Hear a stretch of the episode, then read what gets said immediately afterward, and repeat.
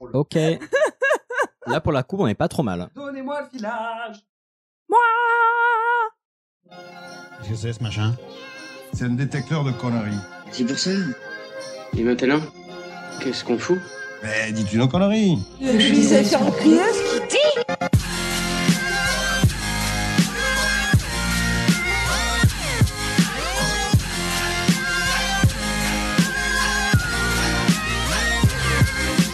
Vulgaire Je trouve ça vulgaire Oui, je trouve ça vulgaire. Bonjour et bienvenue pour ce nouvel épisode de Pardon Maman, le podcast de vulgarisation qui traite des petits et des bons et des grands sujets pour les rendre les plus vulgaires possibles. Il y a Camille et Hichem qui me font des petits signes, ça me perturbe beaucoup. On te dit Arrêtez bonjour. tout Du coup, aujourd'hui, avec moi pour vous divertir, j'ai une fine équipe. Euh, pas forcément finaude, finaude non plus. Oh, j'ai- En je- direct de C'est l'octobre. l'hiver. j'ai à pas fait de- commencer et pour finir par Juan. Bonsoir. Voilà, bonsoir. Juan. On va faire uniquement avec Juan et, et notre invité Aurélia. Bonsoir. Ça va Bon. Super. On va Est-ce- prendre l'apéro, Est-ce que, Camille. est-ce que Ouais, tu es ça va. contente que Hicham et Camille ne soient pas là aujourd'hui Non, je suis très triste. Moi, Ah. je suis venue Ah. uniquement pour Camille que j'aime d'un amour véritable. Bon. Voilà. Et Ah, alors, entre Aurélia qui chuchote et toi qui gueule, c'est Est-ce que sympa. vous êtes Michel Saturation Pardon. Et nous avons aussi Ichouchou, voilà. Bonjour, parmi nous, euh, notre bonjour, chroniqueur bonjour. animalier. Ah bah écoute, euh, j'espère que vous allez tous bien. Oui, ça va. Ah bah on est en forme. ouais. Et toi donc- Et toi donc- comment tu vas Bah écoute, ça va, ça va. La Euh, ça forme va- bah, Très Ça va bien. plutôt bien, la baisse. Ah euh, bah roule, cool. tranquille. Alhamdoulilah. Alhamdoulilah. Voilà. Euh, et donc, comme on nous l'avons déjà dit, nous avons une invitée qui s'appelle Aurélia. Ah. Rebonsoir. Rebonsoir. Bonsoir Nous sommes Aurélien. Très content de te recevoir parce que tu vas nous faire un sujet bien bien cool. On a hâte. Parce qu'apparemment, tu es spécialiste. Dans ton C'est ça. domaine. Oui, alors dit comme ça, c'est forcément très flippant, mais euh, oui, oui, ce soir, je vais vous parler de Toutankhamon euh, à l'occasion de euh, l'exposition qui va avoir lieu à la Grande Halle de la Villette euh, en mars. Et je me disais que ce serait bien de redonner un petit peu quelques clés et de recontextualiser un peu sur euh, qui était ce, ce pharaon. Cool. L'expo a l'air super classe. L'expo J'ai hâte. est très très chouette. Euh, c'est la deuxième fois en 100 ans qu'elle fait le tour du monde. C'est euh, Ah oui, c'est les, les objets qui, une partie des objets qui ont été découverts euh, justement à la, dé- à la découverte l'ouverture du de- tombeau. à l'ouverture du tombeau de Toutankhamon en 1922 et c'est la dernière fois que ces objets vont quitter l'Égypte pas- Mhm. et donc il faut aller les voir parce que c'est absolument splendide, magnifique et on n'a rien d'autre qui existe euh, qui ressemble à ça dans toutes les collections. euh. C'est la toute Archéologique dernière du monde. fois, alors. Trop dernière. classe. The, the Last. Bon, du coup, désolé pour ceux qui nous disent qu'on parle principalement des événements parisiens, mais il y a là, c'est quand même, il y a un truc un peu spécial, donc on Oui. était obligé. Oui, tout à fait. Mais Bien. du coup, alors, de quoi on va parler aujourd'hui De plein de choses. Voilà, il me semble qu'on va commencer par Camille. Oui, tout à fait. Voilà, un, un petit sujet de quoi, 40-45 minutes Tout à fait. Un truc léger. Voilà, exactement. Bah, peut-être que même si je suis à l'aise, je pousserai les 50. C'est un- Juan ne rigole pas du tout. Regarde, regarde-moi, je suis impassible. Je suis une statue de l'île de Pâques. nous, sommes en- nous sommes- nous sommes emplis de sommes, Camille, tu vois. je vois ça. Euh, eh bien non, auditeur, auditrice, toi qui es heureux de m'écouter, eh bien je vais vous parler des, euh, des, des apparitions de Lourdes. Voilà. bien. Tellement de blagues. Très bien. Continuons. C'est- Ça, va- ça non va mais être- c'est pas une blague, c'est un vrai sujet. Oui, non, Oui, mais- non, mais, Voilà. Ah, euh, tu- nous sommes très heureux. Après, ça sera bah, effectivement le sujet d'Aurélia. Donc, euh, c'est surtout en tout la, en la c'est ça tout, la tout en camade. Exactement. Donc Très la, la découverte de la tombe et euh, la recontextualis- recontextualisation pardon de qui était Toutankhamon. Cool. Et ben, je pense que t'as à peu près tout à nous apprendre. Oui, Parce tout que à à fait. part, à part un nom compliqué à écrire, euh, moi j'ai pas trop trop d'infos. Euh, bon voilà. Après, ça sera notre cher Ichouchou Oui, qui euh, euh, dans, dans- dans sa période de pause a quand même euh, décidé Exact. de nous faire une petite surprise. Ouais, euh, je me suis dit, au lieu de faire comme Juan et d'être un flemmard, Yes euh, je, vais, je, je vais lancer un petit mouvement qui s'appelle le pourquoi. Pourquoi C'est super dangereux ce que tu dis parce que dans un mouvement, si les autres, enfin les auditeurs, Bah, Il y, a- auditrices- il y a déjà Camille qui le fera, donc Ok. Hein euh, ça va. Pourquoi Euh, Vous allez être heureux. exactement, parce que ça sera la- la- les, les pourquoi, où je vais expliquer des pourquoi. Pourquoi Pourquoi Euh, Pourquoi parce, Pourquoi parce que. eh ben, ça va Et être. du coup, mon pourquoi, Ouais. je le dis maintenant ou je laisse le Euh, suspense bah, c'est ton sujet en fait. Donc, tu- Euh, tu- Comme tu veux. Suspense. Ok. Ah. Ah. Pourquoi allez. le suspense Pourquoi suspense Et après, ce sera Juan. Après, c'est moi, je vais vous parler du greenwashing. de Ah. cette pratique Pourquoi commerciale qui permet de nous vendre la nature là où elle n'est pas, Ah, finalement. formidable. euh, Très bien. Là, pour le coup, j'aurais plus de, de- plus, plus d'infos. Et puis, du coup, je vais finir avec un sujet qui est pas très loin. Ça parle un peu de euh, pollution, etc. Mais une pollution dont on parle pas souvent, c'est la pollution dans l'espace. Je sais sur les déchets qu'il y a dans l'espace. Mais Eh oui, Eh parce qu'on ne la Mais voit oui. pas, donc Mais non. c'est pas Et oui. vraiment Mais de oui. la Et pollution. pourtant, elle tourne autour de Eh nous. Non, non, mais, Eh oui, non, mais pollution. vous, vous verrez, il y a des trucs de ouf qui sont genre euh, mais méga dangereux. Mais euh, voilà. Cool. Mais oui, Jamy. Enfin, cool. Je vous en Les dirai. trous noirs et les requins. Ah bah les requins dans les trous noirs, c'est les pires. Ok, donc vous êtes déjà parti en mode roue libre. Alors, euh, fais la maline. Mais vas-y, fais déjà un sujet de moins de 30 minutes pour Quand je commencer. regarde comme ça, on me voit. Si je regarde comme ça, on me voit plus. On me voit, on me voit plus. On me voit, on me voit plus. On me voit plus, on me voit. Bernadette, mon Dieu Mais qu'est-ce qui t'arrive T'es devenue complètement folle, ma petite fille T'as t'as perdu le sens commun Oh, happy day.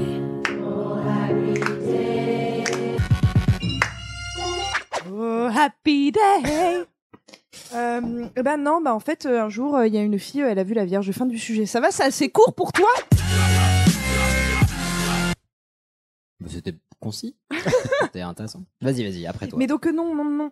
Alors, euh, les apparitions de Lourdes, vous avez une idée de quand ça s'est produit les apparitions de Lourdes Pas Ah, du La première, c'est cette Début petite du XXe Bernadette, siècle. ça. Où il y, avait, il y en avait avant. Ah bah il y a- Bernadette. non, non, il y en a, il y en a eu qu'une et c'est Bernard. Enfin, il y en a eu 18, mais à la même personne. Ah, oh putain, la vache. Ouais. oui. Non, mais attends, il y a eu d'autres apparitions, mais on parle juste de l'apparition de Lourdes. Oui, c'est pour Oui. ça que j'ai dit vous avez une idée de quand se sont produites D'accord. les apparitions de Lourdes. Voilà. Exactement. Oh putain, mais Alors, bah, attends, faut que je honnêtement, retrouve l'octave. pas du tout, jamais. Aurélie, Moi, j'aurais t'as une idée dit. Moyen-Âge. Non, non, moi, j'aurais dit début du XXe siècle. 17ème. Non, bah non, non, non, 19e. Oh, bah, Mais oui. donc c'est pas très vieux hein, On est les tous apparitions de Lourdes. Voilà. C'est pas très vieux. Alors, nous sommes le jeudi 11 février. Je vais pas vous la faire avec l'accent du sud, non, ça va être à très long. côté de Toulouse. Voilà. Donc non, non, c'est le jeudi 11 février 1858, euh, dans la petite commune de Lourdes. Donc Lourdes, c'est c'est vraiment euh, une petite ville de 4000 âmes qui est située euh, au fin fond des Pyrénées, enfin au fin fond, non, mais euh, dans les Pyrénées, où on pratique essentiellement de l'élevage de porcs. Voilà. C'est bien que t'aies poussé les, les Ah ben informations j'ai jusque-là. ah, j'ai j'ai mené une enquête. Et donc euh, donc voilà, on est on est dans cette commune donc en février, plein hiver et euh, ce matin-là, on a la petite Bernadette Soubirous qui est âgée de 14 ans à l'époque. euh, qui est une jeune fille euh, qui est issue d'une famille euh, super pauvre. Elle, elle est, euh, elle est pas sotte, mais elle a aucune éducation. Ça Euh, arrive, donc elle mais- sait C'est pas, pas de sa lire, faute. elle sait pas écrire, enfin voilà. Et, euh, et donc elle se rend euh, dans, euh, dans, dans, dans les abords de la ville de Lourdes pour aller chercher du bois sec avec euh, une copine et sa petite sœur. Et donc euh, elles vont le long d'une rivière qui longe la ville de Lourdes qui s'appelle le Gave. Et, euh, et elles arrivent au lieu dit de la grotte de Massabielle, donc c'est une petite grotte. Ouais, jusque-là, ça. Voilà. Vous voyez Quand pas les tout jets- à coup, quand soudain euh, et donc euh, elles sont euh, elles arrivent au niveau de cette petite grotte et elles voient au loin qu'il y a euh, du, du bois mort mais donc du coup de l'autre côté du gave au niveau de la grotte Mhm. alors elles se disent bah on va aller chercher du, du bois mort Ouais, jusque-là, ouais. donc la petite sœur tac elle lève ses jupons elle, traverse le traverse le, le gave exactement Évidemment. Ah, la copine elle fait pareil tac elle lève les jupons Elle traverse le gars. elle traverse le gave Elle aussi. et Bernadette elle a la santé fragile Oh, un peu Non, cher. Ah ouais. on va arrêter avec l'accent du sud. Pardon. elle a de l'asthme ok. de- voilà depuis un petit moment. Et, euh, et donc elle a la santé fragile, donc euh, elle, elle se dit bah pff, non j'ai pas trop trop envie de traverser la rivière parce Ça que la je vous gave. Excellence. Ça- Un rapp- silence. j'approuve de Ah. ouf. non moi j'adore cette Le blague. silence fait du bruit. Et euh, et donc elle elle reste de, de l'autre côté. Et puis elle sent un petit un petit coup de vent euh, comme ça qui est Mmh. Mhm. pas hum, qui est bizarre parce qu'il y avait pas de vent. Ah, je- tu m'as dit- tu m'as déjà perdu. Non mais c'est à dire qu'il y avait pas de vent et d'un seul coup pouf il y a un gros coup de vent. Ok. Tu vois ce que je veux dire Et donc du coup, elle se dit tiens, c'est étonnant ce vent. Voilà. Alors elle tourne un petit peu la tête pour essayer de savoir d'où vient euh, ce vent. Enfin, je sais pas. En tout cas, elle tourne la tête. Tu utilises Et beaucoup là- le mot vent. Elle voit au fond de la grotte de Massabielle, donc de l'autre côté du Gave, Mhm. une lumière blanche qui l'intrigue. Mmh. Bah. Elle plisse donc que les yeux et elle voit. Ah, elle est toujours pas de Toulouse. Serait-ce donc le ciel Et là, étoilé Big des- Flo et Oli arrivent. Et donc, elle constate que cette lumière blanche est en fait une, euh, une jeune femme. Mhm. Donc, c'est une jeune femme qui est vêtue de blanc, avec une ceinture bleue, pieds nus et une rose jaune sur chaque pied. Voilà. Oui, bah, euh, ça, c'est pas moi qui l'invente, hein, c'est C'est des pantoufles. c'est le texte. C'était elle, pardon. Voilà. Désolé. Alors, donc, du coup, euh, la dame, elle regarde Bernadette, elle lui fait un grand sourire et elle fait son signe de croix. Alors, Bernadette, bah, euh, Ce signe, quoi. fait son signe de croix, du coup. Euh, et, euh, et la dame euh, disparaît. Pouf. Alors Bernadette, un petit peu intriguée, euh, elle, euh, forcément, elle en parle à sa sœur et à sa copine en disant Vous avez vu, vous aussi, la dame, euh, dans, le, dans le trou là-bas, dans la grotte Et là, ils ont écrasé leur pétard avec leur. euh, Et avec non, non, leurs mais chaussures. ses, ses copines lui disent, mais c'est c'est n'importe quoi, euh, non, nous, on n'a rien vu. Et donc, elle, elle leur explique ce qu'elle a vu, elle leur fait promettre de garder le secret, et elles rentrent euh, chacune à la maison avec leur bois sec. Alors forcément, la petite sœur, c'est une poucave, elle va tout balancer à Madame Soubirou, et euh, Madame Soubirou, bah, elle va battre ses filles en disant, mais c'est quoi de ces vieux racontars, etc. Elle leur donne des coups de bâton euh, le soir. Pourquoi tous les Ça sujets paraît sont glauques expéditif. Mais attends, mais du coup, c'est sa copine Bonjour, et la maman. petite sœur qui se sont fait, euh, qui se sont fait taper Non, mais même Bernadette, Oh, Putain, la van- l'angoisse Bah lui. non, non, mais arrêtez, euh, vous racontez n'importe quoi, c'est des bêtises, je vous ai déjà dit, faut pas mentir, et tac, tac, Ah, tac, elles sont L'éducation à l'époque, putain. Et Bernadette, le lendemain, ça l'intrigue, donc je sais plus si c'est le lendemain ou le surlendemain, en tout cas elle retourne Prends sa ventoline sous le bras. euh, à, à la grotte. Et, euh, et elle va y retourner euh, plusieurs jours d'affilée, et elle va voir à chaque fois cette dame qui va pas lui parler. Donc forcément, il va y avoir une rumeur dans le village, parce que Bernadette, elle en parle. Euh, C'est-à-dire qu'elle voit une dame à la grotte euh, qui lui fait des sourires, donc euh, elle en parle autour d'elle, elle va en Mhm. parler euh, au couvent où, euh, où elle va pour avoir un minimum d'éducation. Et donc la rumeur va se répandre un petit peu partout dans le village. Et on a des curieux qui vont commencer à aller à la grotte et qui ne voient rien, mais Bernadette, elle, elle voit quelque chose. C'est que Bernadette qui voit cette dame habillée en blanc. Et très rapidement, le- au bout de, de même pas une semaine, hein, la rumeur euh, qui circule dans l'Ourthe, c'est que Bernadette Soubirou, sa petite Soubirou, elle voit la Vierge. Ok. Et elle, elle dit, euh, moi, j'ai- je vous ai jamais dit que j'avais vu la Vierge. Moi, je vous ai dit que j'ai vu une dame en blanc. Parce que je veux dire, Est-ce que l'expression elle a vu la Vierge ça existait déjà à l'époque ou c'était vraiment littéralement elle a vu la Vierge Je, je- Non, non, non, non, non. Là, on pensait vraiment qu'elle voyait la C'est Sainte c'est la Vierge. question de la foule de la poule, quoi, au final. Non, Je sais pas, je demande. Non, non, elle, euh, non, non, non, euh, on est vraiment convaincu qu'elle voit la Sainte Vierge. Et, euh, et Bernadette, à aucun moment, elle ne dit ça. Mhm. Et elle, quand elle parle de cette, euh, de cette, euh, de cette vision, elle dit aux gens qu'elle a vu Akero. Donc Akero, en patois, ça veut dire euh, une chose. Ok. Voilà. Mais elle avait une éducation religieuse Bah oui, elle allait à l'église, elle est un peu à la catéchèse, mais, euh, mais voilà. Ok. Enfin, en tout cas, elle est croyante, Ok. Bernadette. Le Voilà. carreau c'est pas du latin en tout cas. Non, c'est du patois. Je dirais le nom d'un rapport. Et euh, au bout de quelques apparitions, euh, la, la dame euh, en blanc parle. Elle parle en patois à Bernadette et elle la vouvoie. Et Bernadette, qui est vraiment une jeune fille euh, extrêmement pauvre, jamais personne dans sa vie la vouvoyait. Donc Mhm. elle, c'est quelque chose qui va énormément la choquer. Et en fait, la dame en blanc va lui dire euh, Auriez-vous la grâce de venir ici pendant 15 jours Eh ben, écoute, hein, j'ai pas que ça à foutre. hein. et euh, bah non, non, bah Bernadette va lui, va lui dire oui, euh, ne, sachant, euh, ne sachant toujours pas qui est cette personne, mais elle va finir par lui dire oui. Donc, euh, la rumeur continue à gonfler dans l'ourde, c'est-à-dire qu'à chaque fois que Bernadette va à la grotte, maintenant, c'est des centaines de personnes qui l'accompagnent. Ah ouais Bah oui, bah ça attire les curieux, forcément. Et donc, ça commence à faire rumeur. On a les journaux locaux qui commencent à titrer euh, À Lourdes, une jeune femme euh, a vu la Vierge. Donc, ça commence à prendre un petit peu d'ampleur, et puis la, la rumeur vient jusqu'à Paris, ça fait en quelque sorte un désordre et l'Église catholique, elle commence à être euh, euh, très, euh, Très gêné. oui, très gênée Dis donc Jeanne par, euh, d'Arc. par- exactement par cette jeune femme qui, euh, qui qui voit la Vierge. Donc du coup, notre petite Ben- Bernadette, elle est arrêtée par les gendarmes et elle est convoquée par le commissaire Jacomet. Putain, voilà. C'est horrible. Donc elle est elle est convoquée et le, le commissaire euh, le commissaire va lui dire euh, donc tu as vu la Vierge et elle elle va lui dire mais non, non mais, euh, calmez-vous en fait j'ai jamais dit que Une meuf en blanc avec une une j'ai ceinture bleue. jamais vu que j'ai j'ai jamais dit que j'ai vu la Vierge. Et, euh, et le commissaire va commencer à lui expliquer, mais qu'il faut qu'elle arrête de dire n'importe quoi. Il va la traiter de pute. Enfin, c'est voilà. Et Ah oui. euh, et il va lui dire, bah écoute, euh, voilà, soit tu tu dis que t'as que t'as t'as rien vu, soit moi je te dresse un procès verbal. Je fais un rapport. Mais un rapport sur quoi Et euh, ben non, mais pour trou de- trouble à l'ordre public, Ah ouais, ok. en fait. Voilà, comme ça crée vraiment euh, des, des débats. Et donc elle, euh, elle dit bah non, mais faites ce que vous avez à faire. Je vais pas dire que j'ai rien vu alors que j'ai vu quelque chose. Donc elle se démonte pas. Droite dans ses bottes. Voilà. Et donc lui, il va finir par faire un, un rapport où il lui dit donc en fait le 11 février à la grotte de Massabielle, t'as vu la Sainte Vierge. Donc elle, elle commence à s'énerver en disant mais moi je vous ai jamais dit que c'était la Sainte Vierge. Et au final, on- lorsque la rumeur dans le village euh, explose quant au fait que Bernadette, elle est toute seule avec le commissaire, euh, les habitants du village vont chercher le père Soubirous en lui disant mais ta fille elle a 14 ans, elle est mineure, elle a pas à être interrogée sans toi en fait. Mhm. Et donc on ramène le père Soubirous au commissariat. Et, euh, et le père Soubirous, en fait, il va se faire euh, totalement euh, gronder par le commissaire qui va lui dire mais c'est n'importe quoi. Enfin, ta, ta fille, il faut l'enfermer chez toi, il faut que tu arrêtes de lui faire dire n'importe quoi, il faut que tu lui interdises d'aller à la grotte parce que tu vois bien qu'elle sème le trouve. Et donc le père Soubirous, il va dire bah oui, oui hein, même, même nous, ça nous ennuie, on passe Mmh. un peu pour des fous dans le village, donc euh, on va faire comme ça. Et au final, euh, Bernadette, euh, elle va être euh, très très triste de plus avoir le droit de retourner à la grotte. Elle pleure, elle dit bah oui, mais cette dame, moi je lui ai promis que je viendrais pendant 15 jours. Ah, Elle avait le cœur sur la main. Ben oui, voilà.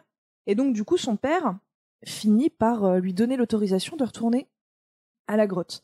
Et donc, elle va retourner à la grotte. euh, elle va avoir une sixième ou une septième apparition, je sais plus. Enfin, non, toujours est-il que lors de cette apparition, Bernadette, elle tient un cierge et euh, et il y a des médecins qui sont là. Et en fait, elle va mettre sa main sur euh, la flamme, mais vraiment en contact direct pendant deux minutes. Plus de deux minutes. Ouais, et elle a rien. Ok, flippant. Et donc, il y a un médecin qui n'y croyait absolument pas, qui était à un mètre d'elle, et qui, euh, là, s'est mis à y croire. D'autant plus que quand euh, l'apparition s'est terminée, il a pris la main de Bernadette, il l'a remis sur le cierge, et elle, elle a crié, elle lui a dit Mais vous êtes dingue, vous me faites mal. Fou ce médecin Voilà. C'est des techniques euh, particulières. Donc du coup, les avis sont très très mitigés autour de Bernadette. Il y a euh, la moitié euh, de la population euh, qui va la gronder, qui va lui dire que euh, c'est une jeune fille qui a envie de faire parler d'elle, euh, elle va se faire gronder. Et à côté de ça, il y a une autre moitié de la population qui la voit vraiment comme une nana, euh, une prophétesse en fait, qui, euh, qui, qui, qui a vu la Vierge et on va lui envoyer des cadeaux, des présents, euh, de l'argent. Elle va refuser à chaque fois, elle fait tout renvoyer. Et elle est très très gênée par tout- tous ces curieux. Et, euh, et elle arrête pas de le dire, elle est fatiguée. Et quand elle dit aux gens qu'elle est fatiguée de tout ce qui se passe, ah bah, les gens lui disent mais arrête de. Tu as une chance euh, incommensurable. Mais non, mais les gens lui disent mais enfin ceux qui la croient pas lui disent bah voilà bah arrête euh, arrête de dire que t'as vu quelque chose alors. Et elle elle s'entête en disant mais si mais puisque j'ai vu quelque Mm. chose, j'ai- enfin voilà je vais pas vous dire que j'ai rien vu, j'ai vu quelque chose. Maintenant arrêtez vous de me saouler avec tout ça. Donc elle a son petit caractère hein, quand même. Donc il va y avoir une septième euh, apparition. Et, euh, et apparemment, lors de cette septième apparition, on ne sait pas ce que la Vierge a dit à Bernadette, mais elle lui a parlé pendant plus d'une heure et elle lui aurait fait des révélations incroyables Ouh. qu'on ne saura jamais, étant donné que Bernadette est Tu morte. sais pas ce euh, qu'il a fait, Jazz, quand il était ado. il fumait des pétards derrière l'église. Ensuite arrive la huitième euh, apparition, qui est euh, une des apparitions les plus importantes. Alors là, ça commence à être des apparitions. où Il y a pas mal de monde qui viennent assister. Il y a environ 300 personnes à la huitième apparition. La huitième apparition, elle se situe environ trois semaines après la première. Donc vous voyez, c'est dans un délai euh, très court en fait. hein, euh. On dirait une série Netflix en fait. T'as vu la huitième apparition Et euh, c'est une apparition importante parce que euh, la Vierge va dire à Bernadette ah bah creusez euh, là euh, creusez par ici mademoiselle et donc elle elle va creuser alors les gens euh, qui ne voient pas et qui n'entendent pas la Vierge ils voient d'un seul coup Bernadette en train de creuser dans la boue ils se disent mais qu'est-ce qu'elle nous fait la soubirou et, euh, et en fait elle creuse et il y a une source qui apparaît ce qui n'a rien de mystique et d'étonnant parce que euh, Forêt avec une rivière à côté. voilà exactement donc euh, ça c'était tout à fait probable que cette source euh, existait déjà Oui, oui, ça fait son mais petit effet. mais c'est la source qui, euh, enfin, à laquelle les pèlerins et les malades aujourd'hui euh, viennent boire euh, à Lourdes. Ah. voilà, Mais c'est c'est- la fameuse source D'accord. qui n'existait pas en fait. Voilà, qui a été dé- découverte entre guillemets par Bernadette. C'est pas une grotte Si si, c'est dans Ah, une grotte, mais le Quoi, elle a s- creusé une grotte non, le sol il est un peu meuble, c'est un genre de boue. D'accord. Voilà, Ok. le voilà. Euh. Moi, j'y suis jamais allé. Donc je Moi sais non pas à plus, quoi ça ressemble. mais- Bah non, puis aujourd'hui le sol il est plus meuble. hein, euh, concrètement, ils ont tout bétonné. hein. Ah ouais Bah ouais ouais, ouais, non, ça Ouais, ressemble c'est plus du devenu, tout euh, à ce que plus c'était un à l'époque. commerce qu'autre chose aujourd'hui. Bah bien sûr. oui, oui. Et, euh, et donc elle découvre la source à la huitième apparition. Et euh, là, ça devient grave parce que du coup, cette source, tout de suite, les gens vont se dire oh là là, la Vierge a indiqué un endroit avec de l'eau, donc forcément, ça doit être de l'eau euh, avec euh, des vertus euh, formidables. Et euh, il va commencer à y avoir des gens qui directement vont avoir des enfants euh, gravement malades et vont venir les baigner en plein février à Lourdes dans les Pyrénées. Ils vont foutre leurs gamins dans la rivière, quoi. Enfin, La bonne Voilà. idée. la bonne idée, mais bon, paraît-il que ça a fonctionné. Je demande euh, tout de même à voir. mais il y a euh, sept miracles qui auraient eu lieu en 1858, juste Ah, pour l'année juste pour 1858. 1858. Pas hein. Ouais, mal. Voilà. Voilà.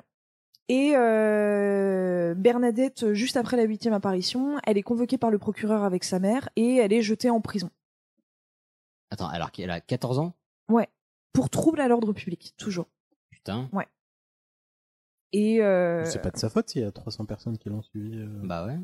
mais euh, oui. Elle a, pas, elle a pas non plus genre euh, fait euh, une. euh, Et surtout, c'est ce qui est Une bande troublant quand même privée, avec euh, Bernadette Soubirous, c'est que ni elle ni sa famille ont poussé les gens en fait à à suivre. Bernadette, elle a juste dit un jour, j'ai vu quelque chose. Et c'est ça qui est intéressant dans l'histoire Ouais, de Lourdes. Tout, tout le monde a... C'est que elle, elle a jamais voulu en faire un fromage. Elle n'était pas du tout du genre à en parler, à le crier sur les toits. Au contraire, elle voulait pas trop en parler. Mais tout de suite, ça a pris Hmm. euh, une ampleur euh, qui a été assez dingue et qui qui qui qui. Mais Ouais. c'est que jusqu'à la fin, elle a dit non, mais moi j'ai pas dit que c'était la Vierge ou euh, il y a Non, un non, moment non. où, euh, Alors non, non. Il va y avoir un déclic euh, quand même. Il va y avoir un déclic. Euh, Ne spoil pas, Elias. Ah, mais voilà. je, je m'interroge. Donc euh, on va avoir euh, la, la, la dixième apparition où là on a euh, on franchit la barre des 1000 personnes qui viennent euh, qui viennent qui accompagnent Bernadette. Eh bien. Donc, euh, ouais, ça devient de plus en plus gros. Bernadette, elle est convoquée par un juge, on la menace de retourner en prison si elle continue d'aller à la grotte. Donc elle, euh, c'est une période où elle commence à aller à l'école. Tac, elle bifurque pour aller à la grotte. euh, elle y va un petit peu euh, en en cachette en Hmm. fait. Et elle va faire la rencontre un jour euh, de l'abbé Péramal. Donc l'abbé Péramal, c'est un prêtre qui est à Lourdes. Il ne croit pas du tout en l'histoire de Bernadette Soubirous. Lui, il fait partie des gens qui disent, euh, voilà, euh, c'est une pauvre petite sotte qui veut se faire remarquer. Elle fait du trouble dans, dans le village. Elle raconte n'importe quoi. C'est n'importe quoi. Et donc elle, un jour, euh, au retour de la grotte, elle va voir l'abbé Péramal. Et elle lui dit euh, bonjour, je suis Bernadette Soubirous. Alors lui, il l'accueille pas très bien. Il lui fait ah, donc c'est toi qui racontes des conneries partout euh, dans le village. On parle de toi dans les journaux. euh. Elle lui dit bah oui, oui, oui, moi je viens vous voir parce que la dame en blanc, euh, elle m'a demandé euh, de faire construire une chapelle. Ça, elle avait un peu des comment dire. Elle avait un permis de construire. Et donc, et donc elle fait, C'est moi une je. grosse motive, quoi. Non, mais elle, elle lui a dit, elle lui fait, voilà, moi je fais juste ma, ma commission. Bah, je elle passe m'a le dit message, de venir hein. vous le dire. Mais exactement. Et donc la réponse du curé est assez marrant. Il lui dit, euh, mais t'as des sous toi et, et elle, elle lui dit non. Et lui, il lui répond, bah moi non plus. Ah bah, ouais, Voilà. Les temps sont durs. Fin de Et- Et donc euh, il lui dit, euh, non, non, bah écoute, euh, là, euh, ta dame en blanc, euh, tu vas lui demander son nom. Ok, bon, bah euh, elle se dit, ok, très bien, quand j'y retourne, euh, voilà, je vais aller lui. Ça, c'est lui après demander, la euh, neuvième. ou la dixième, juste Dixième. après la dixième. Ok, je vais aller lui demander son nom. Et lui, au passage, il va voir la tante de Bernadette et il lui dit euh, Ouais, vous devriez avoir honte euh, d'être une famille. Il lui dit mot pour mot d'être une famille de Ah fouilles merde. Ah oui, carrément. Comme ça, Ouais, ouais, ouais, lui, il lui croit pas du tout. Ambiance. Voilà. Et donc elle, elle va retourner à, à la Après, grotte. je peux le comprendre aussi. Bah, Enfin, mais, mais qui y croirait bah, aujourd'hui juste- Ça, c'est c'était il y a exactement ça, 150 c'est ans. exactement ça. Qui y croirait aujourd'hui Mais personne. Personne, justement. Personne. Mm. Mais Et- de là à traiter de pute et de, de famille. euh, Non, lui, il a pas dit pute, lui, il a dit fouille merde. et- Et donc, euh, et donc elle, elle va retourner à, à la grotte et lors de la onzième apparition, elle va demander euh, à la dame en blanc quel est son nom. Et la dame en blanc lui formule une... Magdalena. Non. Et la dame en blanc lui formule une réponse que Bernadette ne comprend absolument pas. Elle parlait en TMTC. latin. Et donc euh, non non en patois mais elle comprenait pas le nom ce que ça voulait dire. Enfin tu vois elle lui a pas dit je m'appelle Jacqueline quoi. Elle lui a dit un autre truc. Et donc Bernadette pour être sûre de pas oublier dès que dès que la dame en blanc est partie elle répétait sur le chemin jusqu'à et tac elle a marché jusqu'à l'église pour aller voir le curé en répétant. Et donc la, la dame lui a dit euh, que soy era immaculata conception. Et donc euh, Bernadette euh, que soy era immaculata conception. que soy- Et elle arrive devant le curé elle lui fait que soy era immaculata cule- que- immaculata conception. Et là, il lui dit, mais euh, non, non, elle peut pas s'appeler comme ça, en fait. euh, Ouais, parce que c'est Madame. déjà pris, quoi. C'est- Ça a Et, déjà été euh, breveté. Et donc, en fait, en patois, ça veut dire je suis l'Immaculée Conception. Et donc, Immaculée Conception, qui est un terme qui n'existe presque pas à l'époque. Ah, petite précision. Alors, pour ceux qui savent pas, parce que moi je savais pas jusqu'à il y a pas 30 ans, c'est à la frontière euh, franco-espagnole, du coup. D'où à fait. l'explication de euh, la connotation espagnole. Oui, c'est un, oui, oui, c'est un patois. euh, je pense pas que ce soit du basque. Basque. Non, je suis pas sûr que ce soit dans le Pays Basque Lourdes. Je sais Non. pas. No- notre Je suis conscience. pas sûr. C'est pas bien loin. Euh, non, non, mais c'était dans la. En, enfin, ça devait être vers la langue doc, du coup. Parce que C'est- c'était la, c'est le vers langue Tarbes. doc, ça vient de la langue doc. Et t'avais la langue doc dans le nord, la langue doc dans le sud. Plus mélangé un peu avec de l'espagnol, il devait y avoir un patois euh, local, j'imagine. Ouais, ah bah oui, oui, oui, c'est voilà. De toute façon, lui, il parle pas. euh, Il parle pas le français à l'époque qu'on va parler, par exemple, à Paris. Ou enfin voilà, on a encore des patois euh, qui sont bien divers et variés dans toutes les régions. Et d'ailleurs, pour ceux qui savaient pas, le langue doc, la région, ça vient de la langue, en fait. Mais Et oui. la langue doc, voilà. Exactement. De sujet hein. en un. Et, euh, et donc, euh, le curé va lui dire, mais tu sais ce que c'est, euh, le- l'Immaculée Conception Puis elle lui dit, bah non, non, pas du tout. Et il lui dit, alors Immaculée, tu sais ce que c'est Et ça, c'est une réponse qui est marrante. Elle va lui dire, bah oui, euh, je crois que c'est quand... propre. Exactement, c'est ce qu'elle lui dit. C'est- Je crois que c'est quand c'est propre. Et, euh, et, Alors, le euh, mec, il a fait ça bien, hein. la conception. et en fait, lui, ce prêtre-là, ça va l'intriguer parce qu'en fait, on est à un moment où on commence à se poser la question euh, de l'im- de- du statut d'Immaculée Conception de la Vierge, qu'on ne se posait pas encore avant. C'est-à-dire que avant le 19e siècle, la Vierge n'était pas qualifiée en tant qu'Immaculée Conception. Ok. Euh, on partait pas du principe qu'elle était restée vierge jusqu'à la fin de Ouais, sa qui, vie. veut, qui veut dire en gros euh, la conception sans le péché, péché originel, c'est ça Oui, et en fait, si tu veux, euh, la Vierge, elle a eu d'autres enfants après Jésus. Ok. Oui, Voilà. c'est ça. Sérieux Mais oui, mais la Vierge serait morte vierge. Mais l'Immaculée Conception, ça fait pas référence au fait que Marie elle-même soit née de l'Immaculée Conception, puisque sa mère, Sainte Anne, oui. était. Non, l'Immaculée Conception, c'est le fait que Marie est. euh, c'est- là, c'est du de l'hymen de Marie dont on parle. Voilà. Très bien. C'est C'est bien de resituer les semaines, je pense. sur la Directement conversation. médical. Voilà. Ah, Parce qu'il y a déjà eu des quiproquos d'hymen, et c'était chiant. Mais attends, du coup, elle a eu Jésus, elle a été immaculée, euh, enfin, elle était vierge, mais elle a eu d'autres enfants, elle était encore vierge. Voilà. C'est Il y hallucinant. a- Mais voilà. Bah, ça, ça a été C'est quand statué même au bien 19 e siècle. Ah bah voilà, elle avait un, un hymen Sinon, bien le mec a souple. réussi à, évi- ouais, à éviter l'hymen. Et donc en fait, à partir de ce moment-là, il sait que, enfin, ce curé, il voit que Bernadette, elle sait pas lire, elle sait pas écrire, même pas son prénom. Elle a dû faire deux pauvres cours de catéchèse. Il voilà, il connaît son entourage, il sait que les soubirous, enfin les soubirous, c'est des gens qui vivent dans un endroit qui est tellement dégueulasse qu'on appelle ça le cachot quand même. Enfin voilà, ouais ouais, ils vivent à 7 ou 8 dans une pièce de 9 mètres carrés. Enfin voilà, on est concrètement dans la famille la plus pauvre de Lourdes. Euh, le, le père, il a fait de la prison parce qu'il avait, volé- il avait volé une planche abandonnée, qui appartenait au final à quelqu'un, pour faire du feu pour chauffer sa famille. Il a fait de la prison pour ça Oui. Oh, shit. Et euh, Bernadette Soubirous, elle allait bouffer les résidus de cire à l'église quand elle était petite parce qu'ils avaient faim dans la Ah. famille Soubirous. Par contre, C'est pas comestible. Bah, faut croire que si. C'est peut-être ça qui l'a intoxiqué. Mais bon. Euh, par contre, j'ai une petite question Ouais. depuis tout à l'heure. Ça se dit Soubirou ou Soubirous Je crois que c'est Soubirous, Ok, il me j'ai un semble. doute. Et, euh, et donc, du coup, c'est pas possible que, que Bernadette, elle sache. Elle, elle ait déjà entendu le terme d'Immaculée Conception, c'est impossible. Parce que les évêques ou le pape en parlent, mais les Même- curés à Lourdes n'en parlent pas. Même pas par le curé qui l'a traité de fouille merde ou. Ben non, non, parce que c'est lui qui est choqué Ah oui, qu'elle d'accord, connaisse ok. ce terme-là. Et donc, lui, à partir de ce moment-là, ce curé-là, il va y croire. Alors Ok. qu'il était, dit, il ne Elle, croyait. c'est Mago. Mais exactement. Et il va la prendre sous sa protection. Il a dit ça direct. Non, non, mais il va la prendre sous sa protection. C'est-à-dire que Bernadette, elle est toujours aussi gênante pour les autorités. euh, les autorités. Mhm. Et donc, du coup, on s'est dit, bah, comme on n'arrive pas à s'en débarrasser, comme elle a pas peur du juge, de la police, machin et tout, eh bah, euh, on va la faire interner. En plaidant la folie.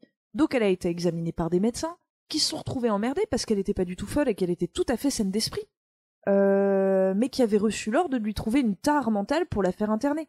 Et donc euh, le curé, sachant qu'elle est, qu'elle est en train de se faire interroger par des médecins, il va intervenir, il va foutre euh, les médecins dehors. Enfin voilà, ce curé, il va vraiment prendre la défense de Bernadette jusqu'au bout. Donc Bernadette, d'ailleurs, à chaque fois qu'elle le verra, euh, après les apparitions à la grotte, elle lui dira d'ailleurs, elle veut toujours sa chapelle. Hein. On lui a toujours pas construit sa chapelle. Au fait, tu m'auras pas comme ça là. Hein. Voilà. Et donc Bernadette, c'est à partir de ce moment-là que elle, elle commence à comprendre qu'effectivement elle a vu la Vierge. En tout cas, c'est ce prêtre-là qui arrive vraiment à, bah, à la convaincre parce qu'elle, elle s'était jamais vraiment posé la question en tout cas. Voilà. Donc euh, Bernadette, elle est très décevante. C'est-à-dire qu'à partir de ce moment-là, on a quand même un énorme tourisme qui débarque euh, à Lourdes.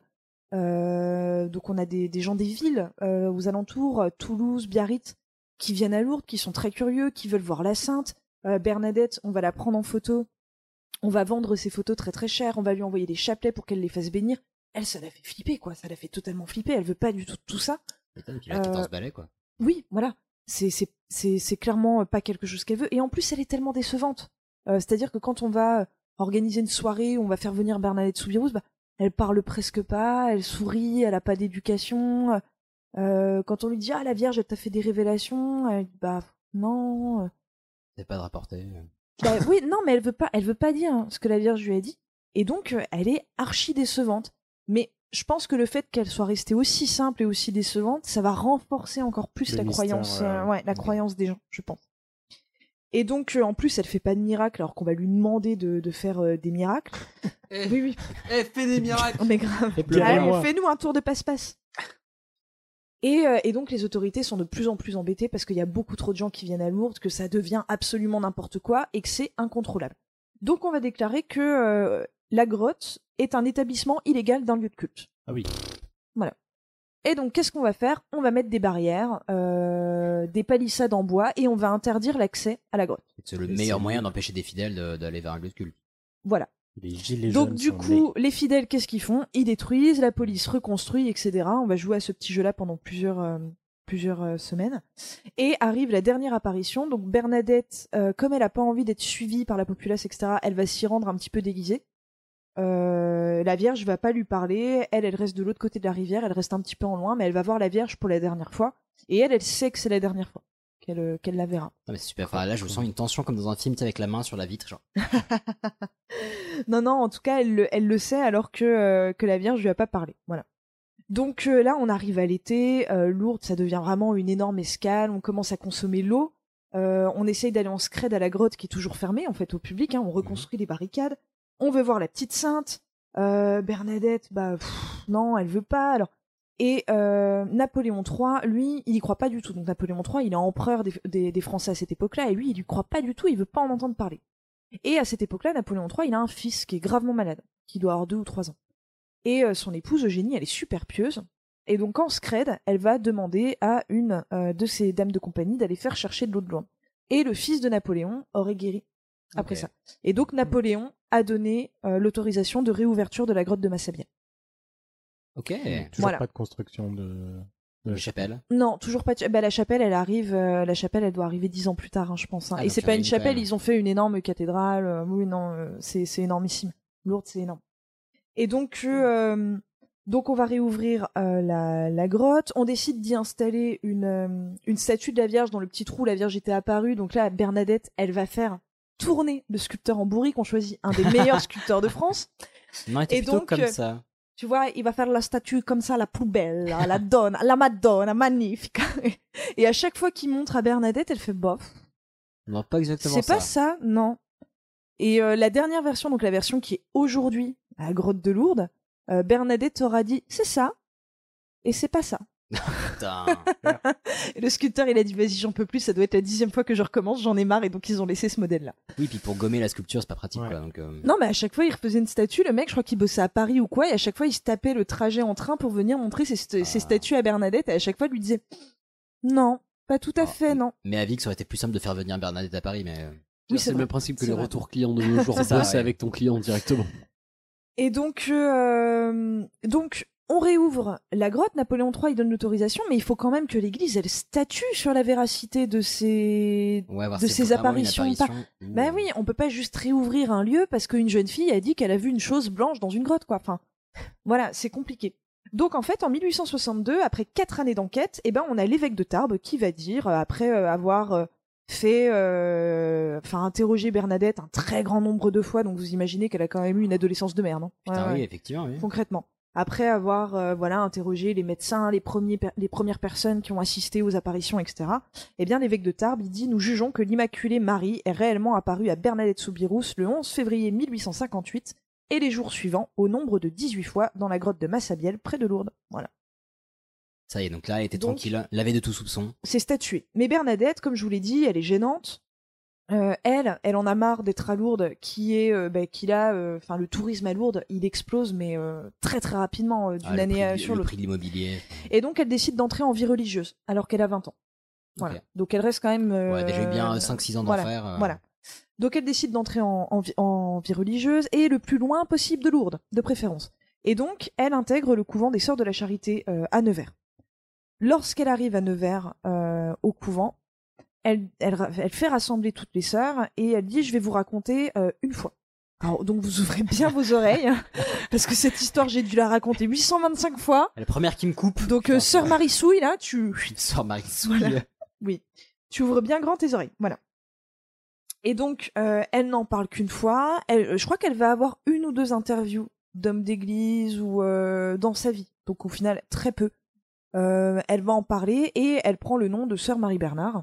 Et euh, voilà, elle prononce euh, ses vœux. Elle reste travailler euh, à l'infirmerie du couvent toute sa vie à Nevers.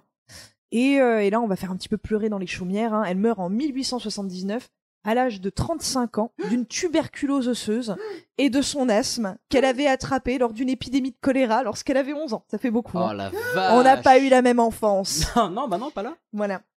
Et euh, donc elle meurt en 79 et elle est béatifiée en 1925 et canonisée en 1933. Putain, bah ils avaient. ils Ça avaient- s'est fait assez rapidement.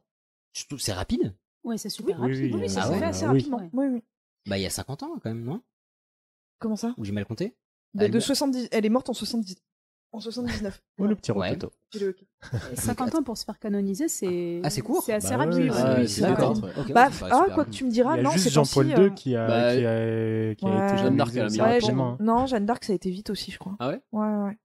Ah, Bah comme ça ça, ouais. dépend, ça dépend. Il y a des gens pour qui c'est très long et euh, moi j'ai toujours, mais euh, voilà, Ah, bah, la j'écoute meuf mon qui- papa s'il nous écoute, mais j'ai tou- on a toujours une vieille tata qui est en attente de béatification. ça va faire 30 ans. si, elle, avait- elle avait La- des stigmates dans son couvent. La vie de Camille, genre moi j'ai une vieille tata qui est peut-être être sainte, bah voilà, j'en fais pas Non, tout un béa- plat. béatifiée, mais ce serait déjà bien. C'est quoi la différence Béatifiée, elle est bien heureuse. Sanctifiée, elle est sainte. C'est le. Ah bah elle est bien heureuse tata non, non, mais. Elle est peut-être euh, morte mais elle est bien heureuse hein. Bé- bé- béatifié, t'es pas un saint, t'es pas une référence que l'on peut prier, t'es pas un intercesseur en direction de Dieu. Voilà. T'es un- Béatifié, t'es juste T'es un. un soupape, t'es un satellite. Non, t'es euh, t'es quelqu'un qui a été touché par la grâce. Ok. Voilà. En gros. T'es content, Et, t'as ta euh, réponse Et donc du coup, euh, comme elle doit être euh, canonisée, eh bien son corps, il va être exhumé parce que on ressort toujours les cadavres des gens qu'on. Non, Bah, c'est bien une sûr que blague. si.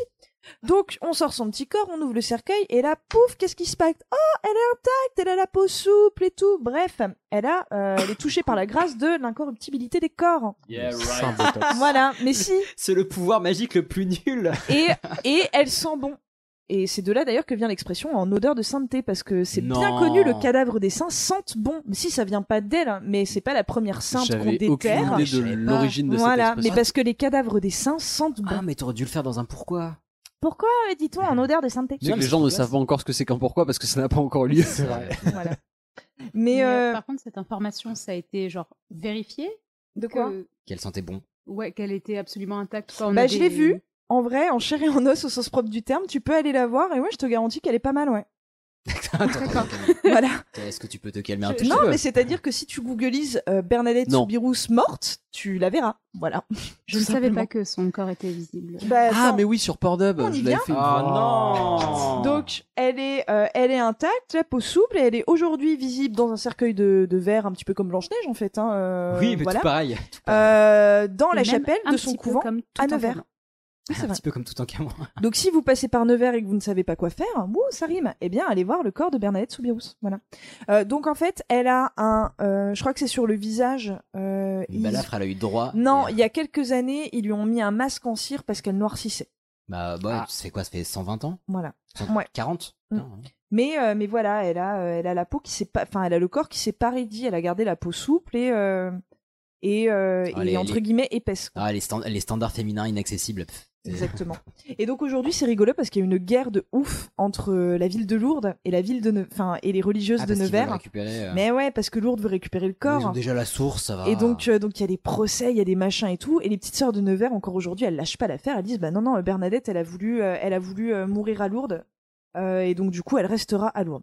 Donc moi, je vous parlerai pas des miracles. C'était très tentant d'en parler, mais je pense qu'il faudrait faire un sujet Ah, grave, grave. euh, entier sur les miracles de Lourdes. Oui, non. Donc je ne vous en parlerai pas, mais je voudrais juste vous donner quelques chiffres à propos de Lourdes aujourd'hui. Mhm. Donc euh, Lourdes aujourd'hui, c'est 14 500 habitants à l'année. C'est pas incroyable. C'est Ça a peu. Mm. bien prospéré par rapport à ce que c'était il y a 150 ans, Mhm. mais tout de même. Par contre, Lourdes, c'est la deuxième ville hôtelière en France après Paris. Putain de Euh. Dieu Et avant Nice. Voilà, la troisième, c'est Nice. Ouais. C'est ouf. Étant donné qu'il y a 145 hôtels, je vous parle d'hôtels recensés, c'est sans compter les Airbnb, euh, les lits des malades, euh, les hospices, les auberges de jeunesse pour les scouts, les campings, etc. Là, je vous parle que en termes d'hôtels. Et euh, en termes d'hôtels, je crois que c'est une capacité d'accueil du coup de 28 000 lits Eh ben, voilà, pas par mal. nuit. Ouais, donc c'est c'est pas mal. Double des T'es habitants. en train de dire que tous les gens qui sont en train d'ouvrir une chambre d'hôte au- n'importe où en France, en fait, faites-le à Lourdes parce que ce sera Ben, rempli. euh, ouais, étant donné que Lourdes en moyenne, c'est euh, 6 millions de pèlerins par an. Vache. Et Eh ouais, ouais, ouais, c'est 14 000 énormissime. habitants. Euh, et donc moi je me suis dit ouais mais par exemple par rapport à la Mecque c'est que dalle ben non la Mecque c'est 8 millions par an donc euh, Lourdes est pas loin derrière la Mecque Ah ouais. ouais. Mal. la Mecque c'est euh, 6 millions sur l'année et 2 millions pour Pour le l'Aïd, pèlerinage ouais. ouais. voilà pour le grand pèlerinage donc euh, moi je ne peux que vous inviter un jour à passer à Lourdes parce que qu'on y croit ou qu'on n'y croit pas euh, c'est quand même un endroit qui est impressionnant de par la foi des gens et, euh, et voilà j'espère que euh, maintenant vous êtes content de connaître euh, l'histoire de la petite Bernadette Ah bah ça c'est sûr. bah oui Bah ouais, elle avait l'air d'avoir une vie pas facile. Oui, d'ailleurs, la Vierge, à la deuxième apparition, lui a dit euh, Je ne vous promets pas que vous serez heureuse dans ce monde, mais dans l'autre. Et c'est la première phrase que la Vierge lui a dit, je crois, et elle a bien misé, la meuf. Bah alors Voilà. ouais, mais je trouve qu'elle est quand même assez courageuse après avoir entendu ça de dire non mais je vais continuer. Elle annonce que des bonnes nouvelles, ça a l'air de le faire. euh. Oui, Donc c'est euh, vrai. ouais, à deuxième apparition de continuer euh, 16 fois. Et ce qui est intéressant dans Lourdes, c'est qu'il y a eu pas mal d'apparitions un peu partout euh, dans le monde, à peu près dans les mêmes années. Et à chaque fois, la Vierge, elle disait des trucs, mais hardcore, elle s'adressait toujours à des enfants en disant Ouais, je ne pourrai plus retenir le bras dévastateur de mon fils. Mais voilà, vraiment des. Et Lourdes, c'est le, c'est le, le seul truc où la Vierge, elle sourit tout le temps. Elle rigole tout le temps. Donc j'ai- moi, je suis presque contente que euh, les pèlerins et les croyants se tournent vers cette Ouais. apparition-là. Parce que Lourdes, c'est une apparition positive. Ouais, tout ce qu'a dit la Vierge, c'est positif. C'est on s'aime. C'est euh, Et moi, c'est ce que j'aime à Lourdes, même si on n'y croit pas, c'est que c'est que du bonheur et de la foi. Et j'ai jamais vu euh, de gens dans des états malheureusement aussi compliqués qu'à Lourdes, mais avoir autant la patate que Lourdes. Voilà. Ok, donc donc si euh, vous- juste pour ça, faut y aller. Si vous voulez passer un bon moment, Eh Absolument, faut aller à Lourdes et le Jurançon est très bon. très bien. Très bien. bah, du coup, top. J'ai appris plein de choses. Merci. J'étais à- J'étais à Lourdes il n'y a pas très longtemps et je ne suis pas allé voir la grotte. J'ai un peu honte. Mais euh, une Ce qui est autre fois. peut-être la seule chose à voir à Lourdes. Ouais, Oui, voilà. Bah, je- je suis allé à la Sans vouloir campagne. te juger. Je Non, pro- c'est je vrai, profitais ouais. du- Non, de- c'est de c'est magnifique l'ouverture. par contre. Ouais, il y a des randos à je ne faire et connais tout, pas du c'est c'est dans les Pyrénées, c'est ouf quoi. Ouais, du coup, maintenant, ça va être au tour de Aurélia. Allez, allons-y. Et, et le mec il lui dit, c'est le phare à on. Sommes-nous revenus au temps des pharaons Tout en camon, tout en camon, tout en camon, tout en camon, tout en camon. Hicham était à fond pendant le jingle. Là, on l'a perdu. Bon, ça va, Hicham, je te pardonne de ne pas avoir mis Nightwish. Il était très bien ce jingle. On vous partagera Merci. Nightwish. Bon, on oubliera en vrai, mais. Oui. Vas-y, après toi. Euh, oui. Je- Ça aurait- non, c'est pas ce qui a marqué au village. Ça aurait été drôle, ça te dit non, non, toi d'abord. Euh, oui, donc euh, bah, moi je vais vous parler tout en camon et c'était assez intéressant ce que tu disais tout à l'heure quand Ah, c'est tu Faut que Quand- quelqu'un me dise un truc gentil dans cette émission. quand tu disais que tu, tu ne connaissais rien à part son, son nom et en fait euh, bah, c'est très C'est pas vrai son nom avec euh, tout en camon je trouve euh, par- enfin si je demande aux gens de me citer euh, cinq noms euh, en rapport avec l'égyptologie ce qui va revenir en premier ça va Ramsès, être euh, Ramsès, voilà Cléopâtre, Ramsès Toutankhamon. Cléopâtre hein. Néfertiti, Néfertiti, ouais. éventuellement Hatshepsut. Khéops avec euh, la pyramide Ch- Hatshepsut c'est beaucoup plus rare quand même hein. Aussi, elle est connue de ouf, Hatshepsut. Ah, Non, elle est pas connue de Ah, mais ouf. si, elle Ça monte pas de Non, elle est pas connue de ouf non plus. Ah bon D'accord. Et le nom est, est un petit peu dur pour. Quand Oui, mais tu il est l'utilises rigolo, pas trop. il est rigolo. C'est cocasse Hatshepsut. Oui, oui. Ah, laisse- Laissons-la C'est s'exprimer. cocasse. Donc, alors. Et donc, euh, et donc, forcément, tout en camon. Mais au final, à part son nom et savoir que sa tombe a été découverte euh, il y a combien de temps Ah, en 1920, un truc comme ça, non Oui, je l'ai dit tu tout à l'as l'heure. je, je me suis un peu grillée moi-même. 1922. Ah, ok. Très exactement. Euh, la plupart des gens ne, ne savent rien euh, de ce pharaon. Et donc, je me suis dit, voilà, avec cette euh, exposition qui arrive, qui va quand même rester six mois, euh, j'avais envie de donner aux gens l'envie euh, l'envie d'aller euh, d'aller la voir parce que, euh, donc, comme je disais tout à l'heure, c'est des trésors absolument euh, incroyables. Et c'est une histoire, une découverte qui est absolument euh, incroyable. Et euh, pour un pharaon qui, au final, euh, il lui est pas arrivé grand-chose, il n'a pas vraiment eu beaucoup Ah. le temps de régner. Et on dit Merde. souvent que si, euh, si sa tombe n'avait pas été été découverte, Ah, personne ne saurait euh, qui il est. C'est pas forcément faux, mais j'avais envie de le réhabiliter quand même un Oh, petit peu ça, parce c'est que gentil. euh, Il parce serait que touché là. Je, je pense qu'il Ouais. serait très touché. Ouais, Ah. je pense. Donc- Hashtag team tout en camon. Oui, tout à fait. Donc, la découverte de la tombe de Toutankhamon. Donc, nous sommes en 1922. Toute la vallée des rois a été fouillée par un archéologue américain du nom de Davis. Toute, Sauf- Non Ah, Ah, Génial Des petites parcelles de terrain disséminées ça ou là ont résisté euh, à l'assaut des pioches et aux coups de pinceau des équipes de l'archéologue. Et Howard Carter, égyptologue anglais, en est persuadé. La tombe de Toutankhamon l'attend là, quelque part. Pour resituer un petit peu euh, Howard... Oui. Excuse-moi, pourquoi la tombe de Toutankhamon Pourquoi il voulait cette tombe-là Alors tu vas le dire justement, je vais le Ok. dire pour resituer un tout petit peu. Donc Howard Carter est un égyptologue qui, euh, à l'époque, euh, donc en 1922, était déjà euh, reconnu euh, dans le milieu de l'égyptologie. Il avait travaillé notamment avec euh, Gaston Maspero, qui était à l'époque euh, le directeur du service des antiquités égyptiennes, donc la grande référence euh, de l'égyptologie euh, dans le monde et notamment au Caire. Euh, donc Howard Carter, il rencontre, grâce à ce Gaston Maspero, un certain Lord Carnarvon en 1907. Lord Carnarvon, c'est un Breton richissime... non, c'est un richissime euh, britannique, euh, comme son titre euh, Oui, vous le laissez Lord, euh, ouais. comprendre. Euh, Lord Carnarvon, il n'est pas du tout euh, égyptologue euh, ni archéologue de formation. Il est Passionné. très riche euh, et il a un accident de voiture au début euh, en 1900 qui va lui le enfin, un très très grave accident de voiture qui va créer une, une convalescence euh, lui imposer une convalescence assez longue pendant laquelle il va beaucoup lire et il va tomber sur les récits de Gaston Maspero. Et il va se passionner pour l'égyptologie. Et comme c'est un monsieur qui est très très riche, il se dit bah, que ça ne tienne, je vais aller m'acheter une petite concession en Égypte et puis je vais la faire fouiller. On n'a pas tous les mêmes moyens. hein. On n'a pas tous les mêmes moyens. Sauf qu'il n'a aucune formation ni en, gé- ni en égyptologie ni en archéologie, donc il va demander à Gaston Maspero s'il Eh, pouvait eh, lui gros, recommander. Tu connais pas un petit coin Exactement, s'il pouvait lui recommander quelqu'un. Et Gaston Maspero lui dit Bah tiens, justement, euh, il y a cet égyptologue, donc Howard Carter, qui est euh, assez jeune à l'époque, euh, il est né en 74, il a même pas. Il a un peu plus de 30 ans euh, à ce moment-là. Euh, il lui a dit Voilà, j'ai travaillé avec lui, c'est quelqu'un qui est euh, très consciencieux. Allez-y, donc, les deux. Les deux euh, enfin, comment dire je vais dire les deux ég- égyptologues, mais non, du coup, euh, Howard Carter Les et Lord associés. Carnarvon, voilà, les deux associés, euh, commencent leur première fouille ensemble en 1907.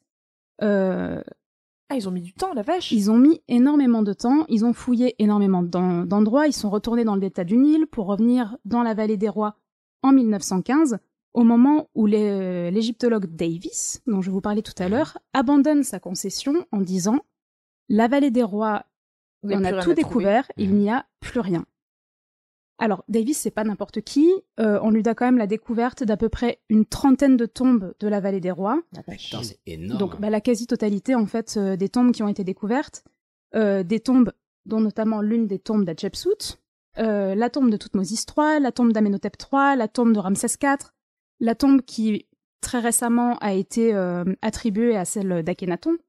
Donc, mine de rien. Pas le rappeur, on est Voilà. d'accord. non, pas le rappeur. Je préfère préciser. Donc euh, c'est un homme qui pèse. Donc quand Davis dit il n'y a plus rien, la plupart des Ouais. égyptologues se disent il n'y a vraiment plus Il n'y a rien. plus rien. Il n'y a Pardon. plus rien. Sauf que Ah. parmi toutes les petites caches et tombes que Davis a découvertes, il y en a une dans laquelle on a retrouvé des poteries, des restes de matériel qui ont servi à l'embaumement de Toutankhamon. Mais on n'a pas retrouvé sa tombe. Et ça, ça met la puce à l'oreille- à l'oreille de Ward Carter qui se dit s'il y a le matériel d'embaumement Il y a- ici, il y a le bonhomme pas loin. il doit être pas loin. Si ça sent le pharaon, si ça- il y a du C'est pharaon. que le pharaon, ouais. Exactement. J'étais égyptologue. Voilà, J'ai fait un petit M2. Ça s'entend. Euh, hein. L'histoire donc va bien évidemment lui donner raison, mais bien au-delà euh, de ses espérances. Howard Carter, il s'attend à découvrir une énième tombe euh, pillée, Basique, ouais. voilà, euh, comme la vallée des rois en a révélé euh, de nombreuses. À ce moment-là, Toutankhamon, on le connaît déjà. On a retrouvé des vestiges euh, qui portent son nom, on a retrouvé des statues, on a retrouvé une stèle dans le temple de Karnak. euh, donc, on Oui, sait, on mais sait il le n'est qu'un resituer. pharaon parmi euh, des centaines et des centaines, quoi. On connaît très peu de choses, mais par contre, on sait qu'il a vécu une époque qui est très intéressante puisqu'il succède à Akhenaton. Mais ça, on en reparlera euh, dans, dans très très peu de temps. Donc, Howard Carter cherche la tombe euh, de Toutankhamon, il ne la trouve pas, et quand il démarre sa nouvelle, euh, son nouveau chantier en 1922, Lord Carnarvon lui dit « Ok, mais après on arrête ». Le 1er novembre 1922, Howard Carter démarre euh, donc sa nouvelle campagne de fouilles juste à côté de la tombe de Ramsès VI, parce qu'il il voit que là, il n'y a pas de traces de fouilles modernes. Il se dit bah, allez, Peut-être. tentons, quoi. euh, très très rapidement, mais euh, le jour même, hein, il commence euh, avec son équipe à mettre à jour euh, des petits cabanons qui ont servi aux ouvriers qui ont creusé la tombe de Ramsès VI. Petite découverte, pas inintéressante. Les fouilles se poursuivent. Le 4 novembre 1922, donc vraiment euh, très très rapidement, Howard Carter se rend le matin sur le chantier des fouilles et là, pas un bruit. Les ouvriers ne travaillent pas. Il Le comprend qu'il se passe quelque chose. Un porteur d'eau, en voulant poser sa jarre sur le sol, a déterré ce qui ressemble à un début de marche.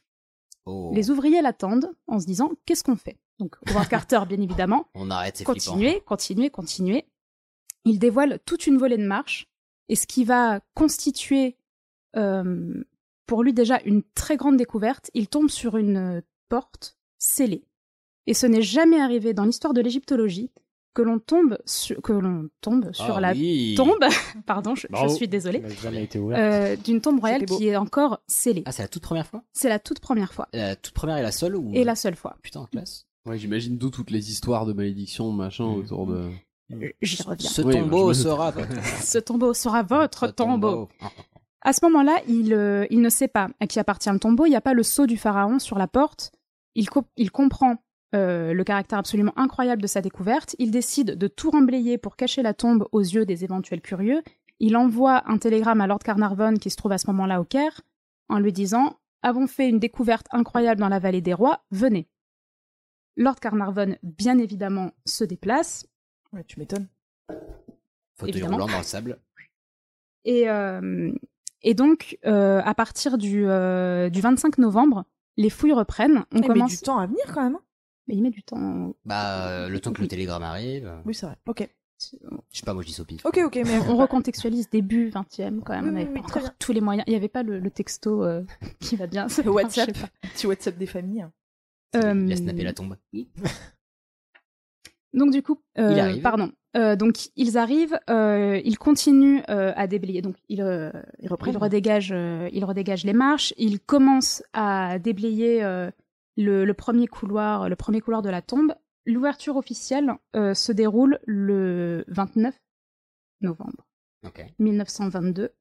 Euh, et là, j'ai la petite euh, citation euh, d'Howard Carter qui, dé- qui décrit, puisque c'est lui qui va le premier voir ce qui se cache dans la première chambre de la tombe, et il le décrit en ces termes. Lentement, la scène devenait plus nette, et nous parvâmes à distinguer quelques objets. Tout d'abord, juste en face de nous, nous le savions mais nous refusions d'y croire, se trouvaient trois imposants lits funéraires, dorés, aux côtés sculptés en forme d'animaux monstrueux, dont le corps était culu- curieusement stylisé dans un but utilitaire, mais dont les têtes faisaient preuve d'un réalisme stupéfiant. En toutes circonstances, ces figures auraient paru étranges, mais vues comme nous le vîmes, tandis que nos lampes électriques, telles les feux de la rampe, arrachaient aux ténèbres leur surface dorée, et que leurs têtes projetaient sur le mur derrière elles des ombres fantastiques, distordues, ces créatures devenaient presque terrifiantes. Puis, à droite, deux statues attirèrent notre attention. Deux statues de rois, noires, grandeur nature, en vis-à-vis telles deux sentinelles, pagnes et sandales sandales d'or, armées d'une massue et d'une canne, le front orné du cobra sacré pot- protecteur. C'est la première image qu'ils vont avoir du trésor de Toutankhamon. Ils n'ont aucune idée de ce qui se cache à l'intérieur et des merveilles qu'ils vont découvrir. Vous êtes ouf de voir ça. Absolument. Il faudra 10 ans à Howard Carter pour tout inventorier. euh, Oh la vache. C'est énorme ce, ce qui se trouve, euh, ce qui se trouve dans, dans ce tombeau. Rien que la chambre funéraire, euh, on a quatre chapelles en gigogne, toutes faites en bois euh, noble, en cèdre, euh, doré, incrustées de, de pierres d'or. À l'intérieur de la quatrième euh, chapelle gigogne, euh, trois sarcophages, deux en bois recouverts d'or, le dernier sarcophage, celui qui contient la momie, en or massif. On parle de 110 kilos d'or pur, euh, pierres précieuses euh, et tout ce qui va avec. Ah, il a peut-être pas fait des trucs de ouf, mais il avait du pognon quoi. C'était pas du Ikea quoi. Alors, euh, vu le très court règne et le peu de hum, comment dire, il n'était pas très très, enfin le peu de popularité qu'il avait, on peut imaginer ce à quoi devaient ressembler les trésors funéraires d'un Ramsès II Ouais. ou ouais. euh, voilà De, de, c'est- de quelqu'un qui pesait de ouf. Quoi. Voilà. Euh, et puis, bien évidemment, le masque en or, Mhm. que tout le monde connaît. Euh, donc, bien évidemment, à l'époque, euh, ça, fait, euh, ça, ferait- ça fait grand bruit. Euh, les, les richesses qui sont, dé- enfin, les merveilles qui sont découvertes attirent énormément la presse. Cependant, la presse s'agace un petit peu, puisque euh, il leur faudra quand même euh, quasiment euh, trois ans entre le moment de l'ouverture de la tombe et le moment où vraiment la momie est mise à jour, euh, etc. Et c'est- c'est pas très, euh, c'est pas très très sensationnel. Mmh. Euh, du coup, la presse, elle va avoir besoin de- d'un petit truc Ouais, pour, faut leur- euh, de leur pour, donner à bouffer. pourquoi Pour il y a se trois maintenir. ans Euh, Parce que euh, en fait, la tombe avait déjà été pillée, Ouais. mais les Mais- pierres ont mais- été mais- prises en, fragan- en mais- flagandélie. Elle a été pillée à l'époque de, de Toutankhamon quasiment. Exactement. Si je me rappelle, c'est ça. hein. Juste après, Voilà. euh, juste après la fermeture de sa tombe. Du coup, tous les objets ont été euh, balancés, euh, absolument en désordre. Euh, on- Il y a trois chambres quand même Ouais. dans lesquelles sont disposés euh, des dizaines de milliers d'objets. Mais de toute façon, je, je- enfin oui, je me rappelle que quand tu regardes les photos qui ont été prises de, de la tombe, c'est un gros fatras euh, Oui. dedans. Les photos d'époque, tu vois que c'est. Voilà, c'est la ce que fête chez à moi on Noël, quoi. appelle un cafouche. Je me C'est- permets de revenir sur le des dizaines de milliers d'objets. C'est beaucoup. Alors, c'est beaucoup. je parle pas de très très gros objets, mais des petites amulettes. Mhm. euh, c'est absolument Elle a- Mmh. colossal en fait. Elle, le elle a nombre fait, elle de- a fait le signe de petit avec les C'est- doigts. C'est c'est- c'est très petit, donc je parle de- d'une dizaine de milliers, mais euh, aussi bien les très très gros objets que euh, Oui, les, les petits ou petits qui Dizaines sont de dissimulés. milliers de Lego. C'est beaucoup. Non, mais t'avais, tu Ça sais, t'avais remplit des, une- t'avais des une salle petites entière. amulettes, si je me rappelle. Alors, tu vas peut-être me dire que je dis une énorme connerie, mais qui étaient bleues, qui représentaient des petits personnages et qui représentaient le nombre de serviteurs que t'aurais dans l'au-delà. Y a pas une histoire comme ça Hum, Il y a eu Et en une tout- histoire comme ça. Alors je sais plus Alors, si je c'est sais dans pas la si tombe de c'est- Toutankhamon, mais enfin, oui, non, mais ça- en tout cas, dans ça plusieurs tombes, je crois que c'est à Saqqara ou quoi, où ils en ont trouvé euh, Mm. pas mal.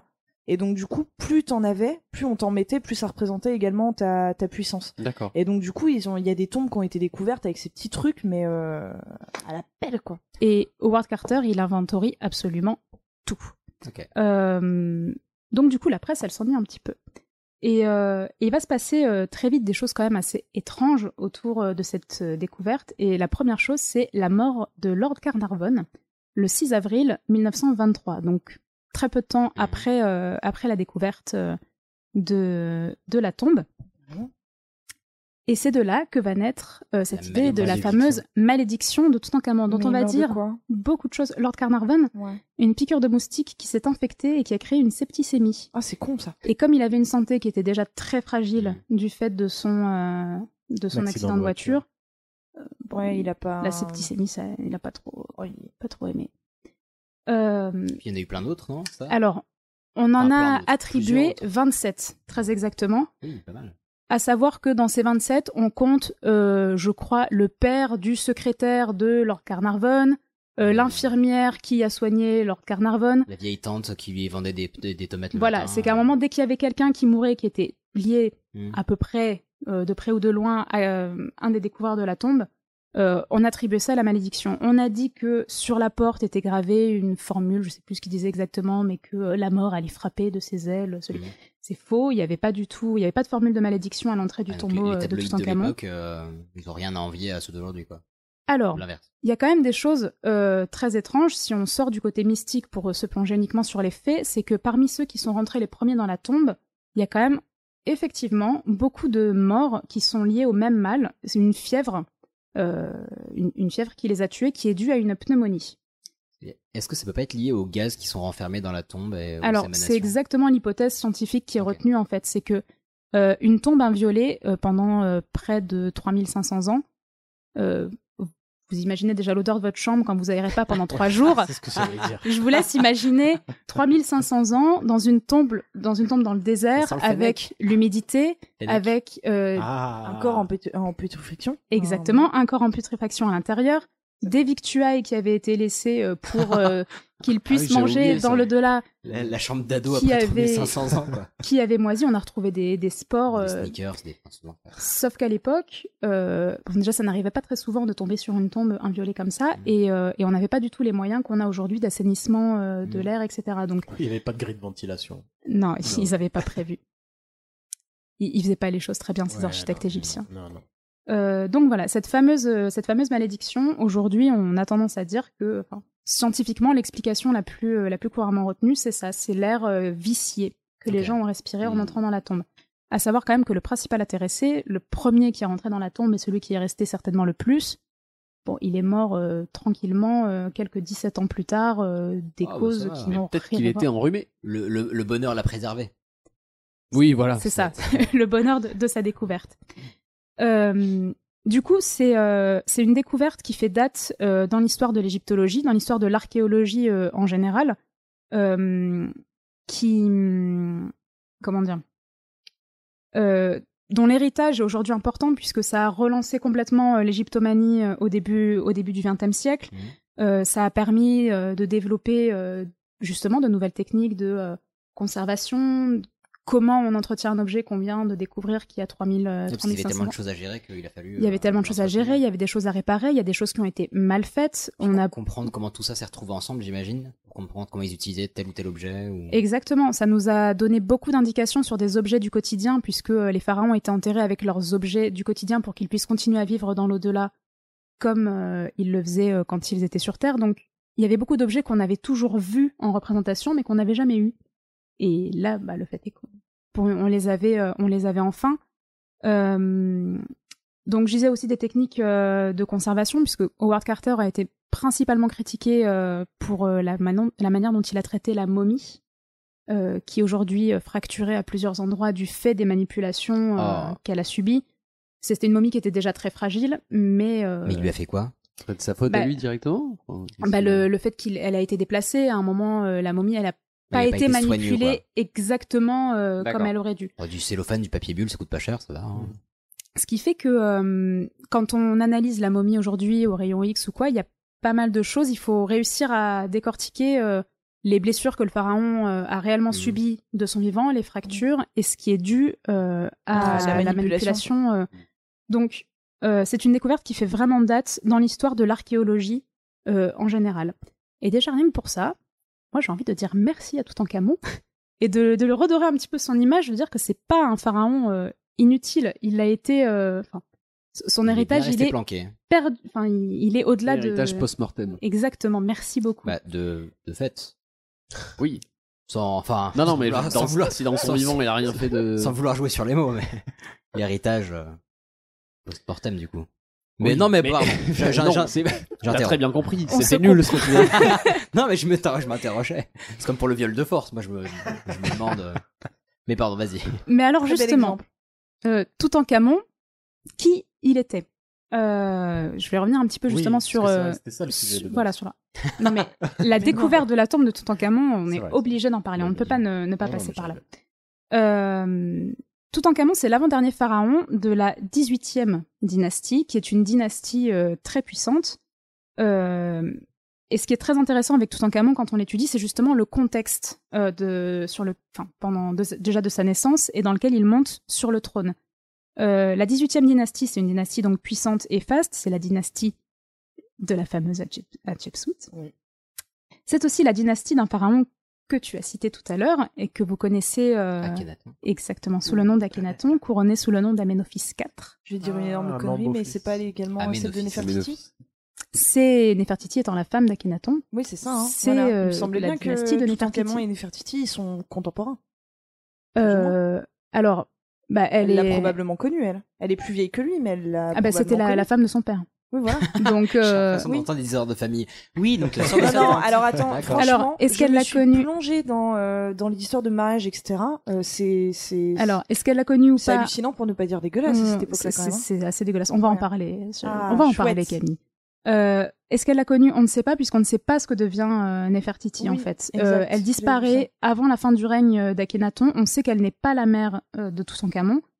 Euh, donc, est-ce qu'elle a, est-ce qu'elle était toujours auprès du pharaon Est-ce qu'elle est morte Est-ce qu'elle est partie en exil On n'en sait rien du tout. Mais en tout cas, ils sont effectivement, euh, ils sont effectivement contemporains. Euh, Donc tu parlais de la dynastie d'Akhenaton. donc je parlais de la dynastie de Toutankhamon. Mais effectivement, avez- je suis obligée de m'arrêter euh, pour comprendre le contexte dans lequel Toutankhamon monte sur le trône. Je suis obligée de m'arrêter un petit peu sur son père, Akhenaton, euh, donc qui, comme je disais, monte euh, sur le trône sous le nom d'Amenophis IV. Euh, et euh, en fait, Akhenaton, c'est un pharaon qui est très très mystique. Euh, à ce moment-là, en Égypte, le clergé est très puissant. Euh, c'est lui qui, comment dire, il détient euh, le savoir par l'écriture, les connaissances médicales, euh, c'est une puissance économique, c'est euh, une puissance culturelle et cultuelle, et à ce moment-là, le clergé le plus puissant, c'est le clergé d'Amon. Euh, en fonction de, justement, du, de quel clergé domine à ce moment-là, c'est ça qui, qui détermine un peu la cosmogonie aussi de la mythologie des Égyptiens. À ce moment-là, c'est euh, c'est le clergé, euh, c'est le clergé d'Amon, donc c'est Amon euh, qui est considéré comme euh, le dieu euh, le plus le plus important, celui que tout le monde euh, doit vénérer comme euh, le dému- comme étant le démiurge. Akhenaton, euh, il décide de prendre comme dieu tutélaire euh, un petit dieu qui s'appelle Aton, qui existait déjà euh, avant, mais dont il va se faire, dont il va faire la, hum, sa figure euh, protectrice. Au départ, il s'agit simplement de ça. C'est euh, quelque chose qu'avait déjà amorcé euh, son père. Euh, Akhenaton, déc- euh, Akhenaton, donc Amenophis IV, Mhm. à ce moment-là, décide de, euh, de poursuivre ça. Et puis, de, plus- de plus en plus, il va, devenir, euh, il va devenir de plus en plus mystique. Il va changer, changer son nom pour Akhenaton. Il va fonder une nouvelle capitale dans un endroit totalement désertique, euh, capitale qui va s'appeler euh, Akhetaton, euh, connue aujourd'hui sous le nom de euh, Tel el Amarna. Euh, il va retirer tout son pouvoir au clergé d'Amon. Euh, il ne va pas créer de clergé, euh, de clergé d'Aton, puisque euh, sous euh, Akhenaton, le seul représentant et le seul intermédiaire entre les hommes et le dieu, c'est lui-même. Donc la, la place du pharaon comme euh, grand prêtre euh, d'Aton et comme euh, guide spirituel est encore plus, euh, plus affirmée que, euh, selon l'ancien euh, l'ancien régime, euh, si je puis dire. Donc c'est une ré- c'est euh, c'est vraiment une révolution euh, culturelle euh, pour euh, pour les Égyptiens à ce moment-là. Euh, il va également euh, comment dire euh, avoir une influence sur euh, sur le- l'art euh, en Égypte. Il va complètement révolutionner la manière de euh, de représenter, ne serait-ce que la famille euh, la famille royale. Euh, On va aller sur un côté qui est euh, comment dire une représentation qui est beaucoup plus naturaliste. Euh, L'amour du pharaon pour ses enfants, la vision de la famille va être très mise en avant, ce qui n'était pas pas du tout le cas à l'époque.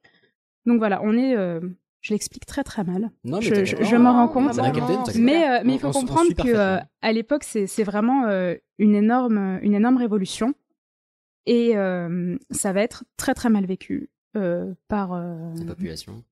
par la population, mais surtout par euh, le clergé Oui. d'Amon, plus que par la population, puisque on a beau dire que Akhenaton est un pharaon mystique, il n'interdit pas complètement euh, le culte des, des anciennes, euh, des anciennes idoles. Il fait fermer les plus gros euh, centres euh, culturels, cultuels, notamment euh, le, temple, le temple de Karnak, mais euh, les paysans dans le reste de l'Égypte, ils continuent à, comment Avoir dire, leur, euh, le- à vénérer d'autres. euh, à vénérer d'autres dieux, sachant que euh, l'Égypte à ce moment-là est, euh, est polythéiste, donc euh, Oui.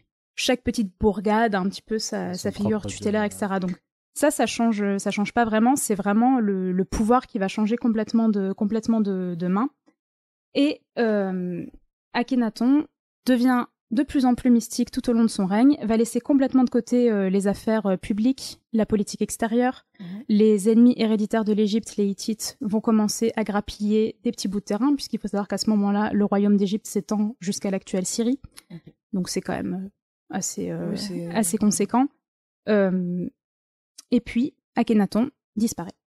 On ne sait pas comment, on ne sait pas pourquoi, on ne sait pas s'il a été assassiné, on ne, on ne sait rien de la fin d'Akhenaton. Et là, grosse période euh, de trouble, on ne sait pas exactement qui lui succède. On trouve euh, des, hum, on trouve une- la mention éfo- éventuellement de sa fille, Méritaton, qu'il aurait épousée.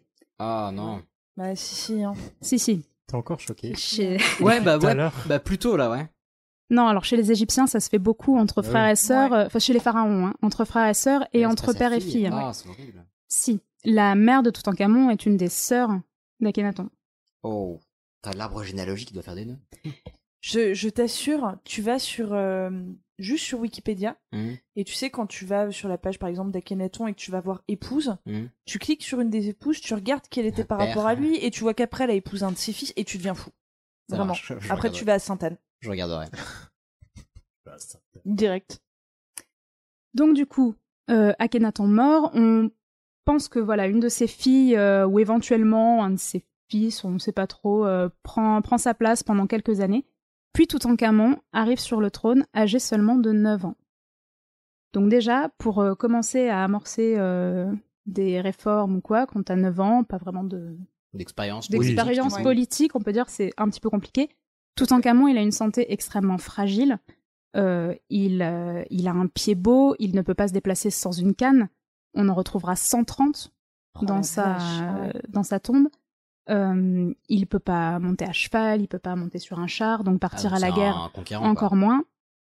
C'est euh, et quand on, on voit la modélisation de son corps qui a été faite à partir la modélisation 3D qui a été faite à Mmh partir de sa momie, on comprend que euh, ouais c'est comment dire, la sélection naturelle fait qu'il aurait il aurait pas pu rester euh, très très longtemps. Euh, donc il monte euh, sur le trône à 9 ans et sous son règne recommence la période de la restauration. Et c'est justement l'objet de la stèle qu'on va retrouver à Karnak qui porte son nom. Euh, on arrête tout. C'est, on fait absolument table rase du passé. On remet la capitale à Athènes. On rétablit le culte des anciens dieux. On rétablit euh, le pouvoir. euh, on Mm. rend son pouvoir au, au clergé, euh, au clergé d'Amon. On oublie complètement euh, Athon. Euh, et ça, cette, euh, cette réforme, c'est un de ses géné- enfin, un de ses conseillers qui s'appelle Aïe qui la met en œuvre. Et ce qui est très étonnant avec cette, euh, avec cette personne, c'est que euh, le, ce conseiller, Aïe, c'était déjà un des conseillers d'Akhenaton qui avait... euh, En train de perdre les chats. Pardon.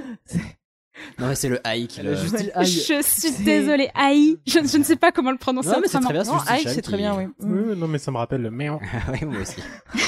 Pardon, je suis Donc, désolée. ce cher conseiller Aïe. Oui, il va pas rester très longtemps, t'inquiète pas, je vais arrêter d'en parler dans quelques secondes. Il aura Euh, mais ce que je trouve très intéressant avec cette personne, c'est que euh, c'était un très proche conseiller d'Akhenaton et qu'il avait lui-même participé euh, à la réforme d'Akhenaton et à la suppression de. Ah. Je veux dire qu'il a déjà retourné sa veste il y a 3500 ans Ça se faisait déjà Exactement, ça se faisait, euh, ça se faisait déjà. Euh, Une bête de droite. Oh, qui a dit ça Pardon. Vas-y, continue. J'ai- j'ai- Ouh là là, j'ai- ça Tout le monde a dénonce, reconnu ça. euh, ta voix, tu sais. Aïe, aïe, aïe. J'ai ripé d'un coup, là. Pardon, vas-y. Donc voilà, cette réforme s'amorce sous Toutankhamon et puis à 19 ans, Toutankhamon meurt. Et- Euh, Putain, il avait 10 ans de règne Il avait 10 ans de règne, il a commencé à régner très jeune en étant très malade, il est mort à 19 ans. Très jeune en étant très malade. Très jeune en étant très malade. Bravo. Le mec constant, vraiment de tu bout en sens, bout. tu sens que t'as fait des histoires de, des, des, études histoires d'histoire. d'études, ouais, grave. Et le fait est que ce pauvre Toutankhamon, il a pas vraiment eu de chance et il a pas vraiment eu le temps Il se euh, marie avec sa fille, du coup.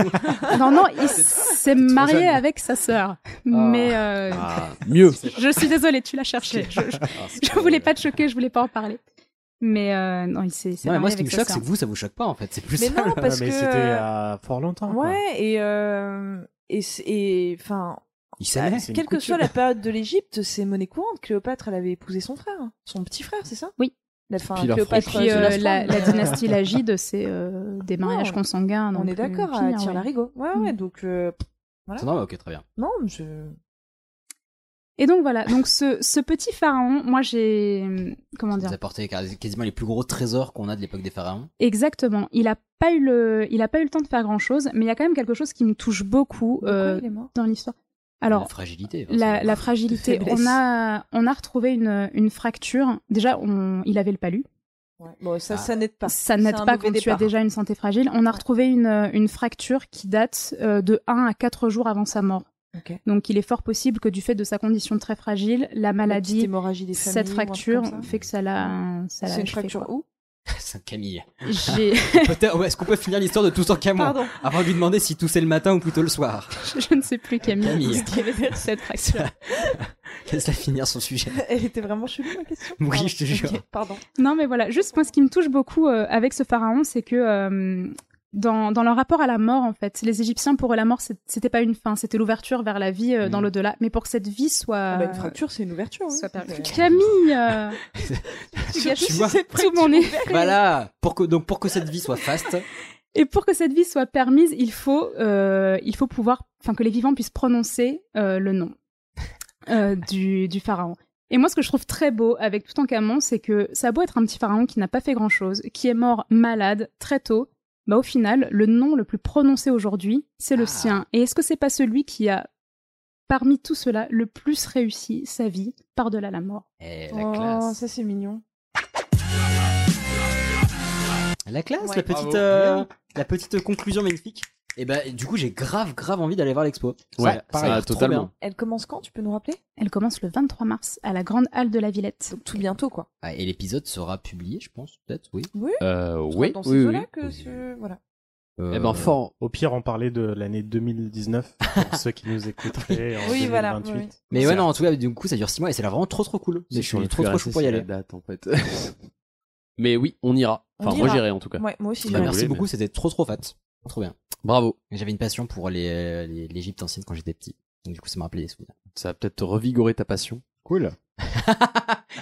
Allez. A Ah, déjà mis son bonnet de nuit. Allez, vas-y.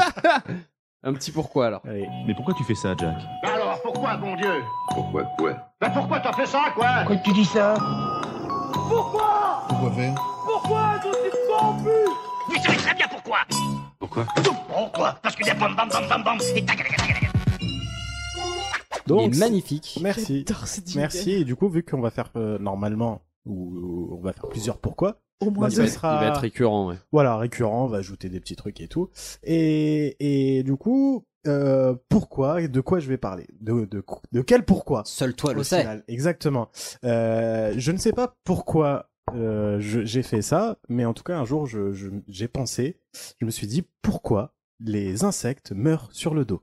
Et pourquoi Eh ben, on sait pas trop en fait. Non mais Merci. non mais en vrai, j'ai j'ai pas trouvé beaucoup d'articles officiels. Euh, j'ai trouvé que des vieux, des, des articles et tout. Euh, Donc tes sources, c'est Biba, c'est ce que t'es en train de nous dire Non, mais mais on va. Il y- y a trois hy- grandes hypothèses qui sont revenues mais Ah, plusieurs euh, fois. c'est c'est constaté que les insectes meurent euh, Oui, sur le bah dos t'as jamais remarqué toi Non. Ah bah moi, à chaque fois que je vois un enfin. insecte mort, euh, il Un est scarabée toujours mort. euh, toujours sur C'est le Bah pas dos. du tout scientifique, moi, à chaque fois que je vois. Mais vas-y, continue.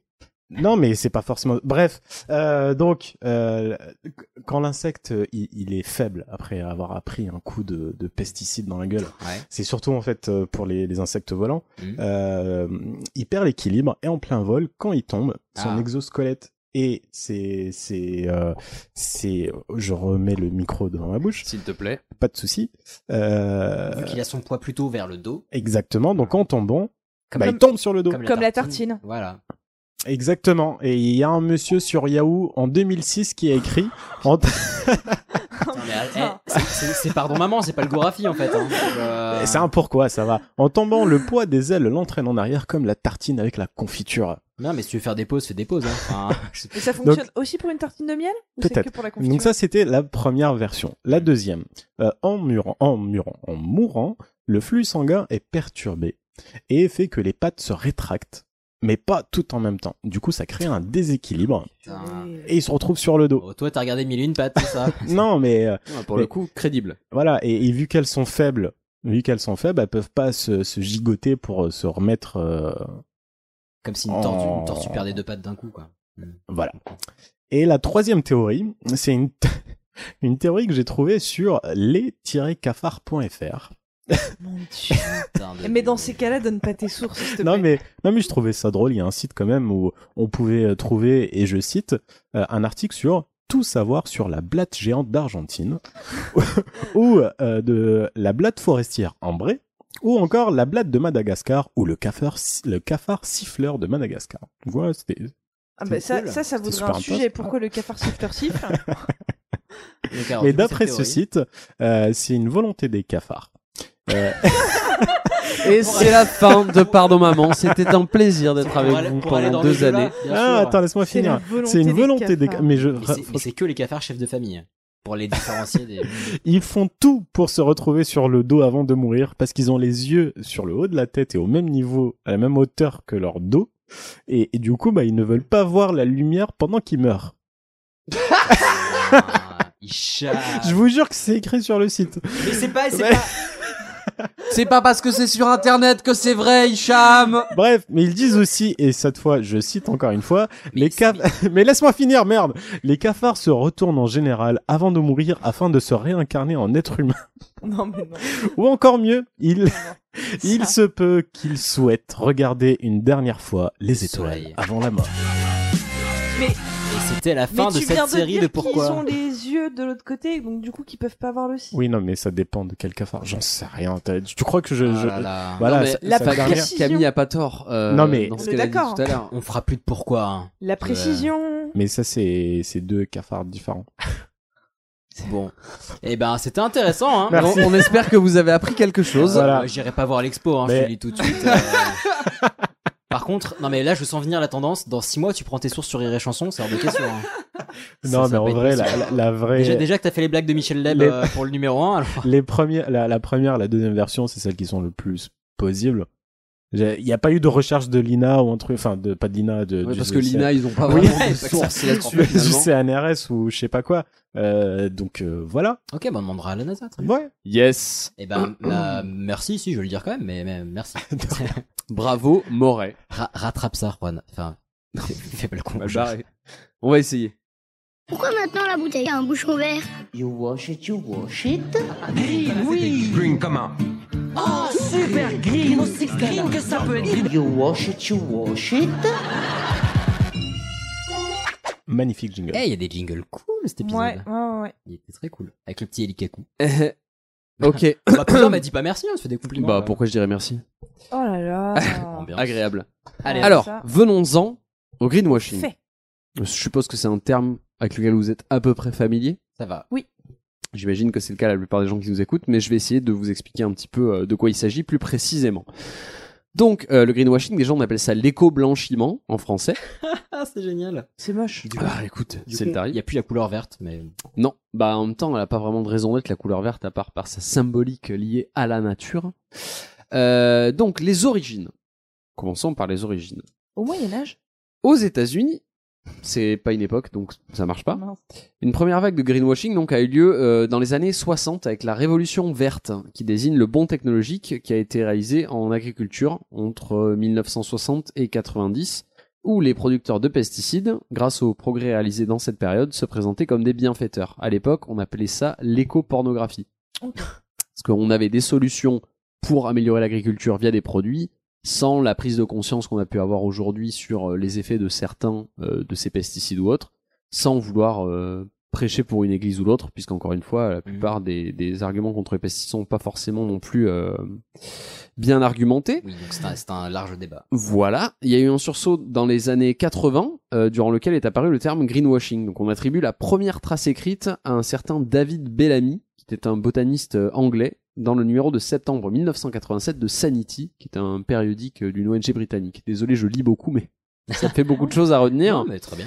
Euh, au début des années 90, donc, on a été marqué par la montée d'envergure des préoccupations environnementales avec la première édition mondiale du Jour de la Terre. Ça vous parle Le Earth Day Hmm, non. Oui.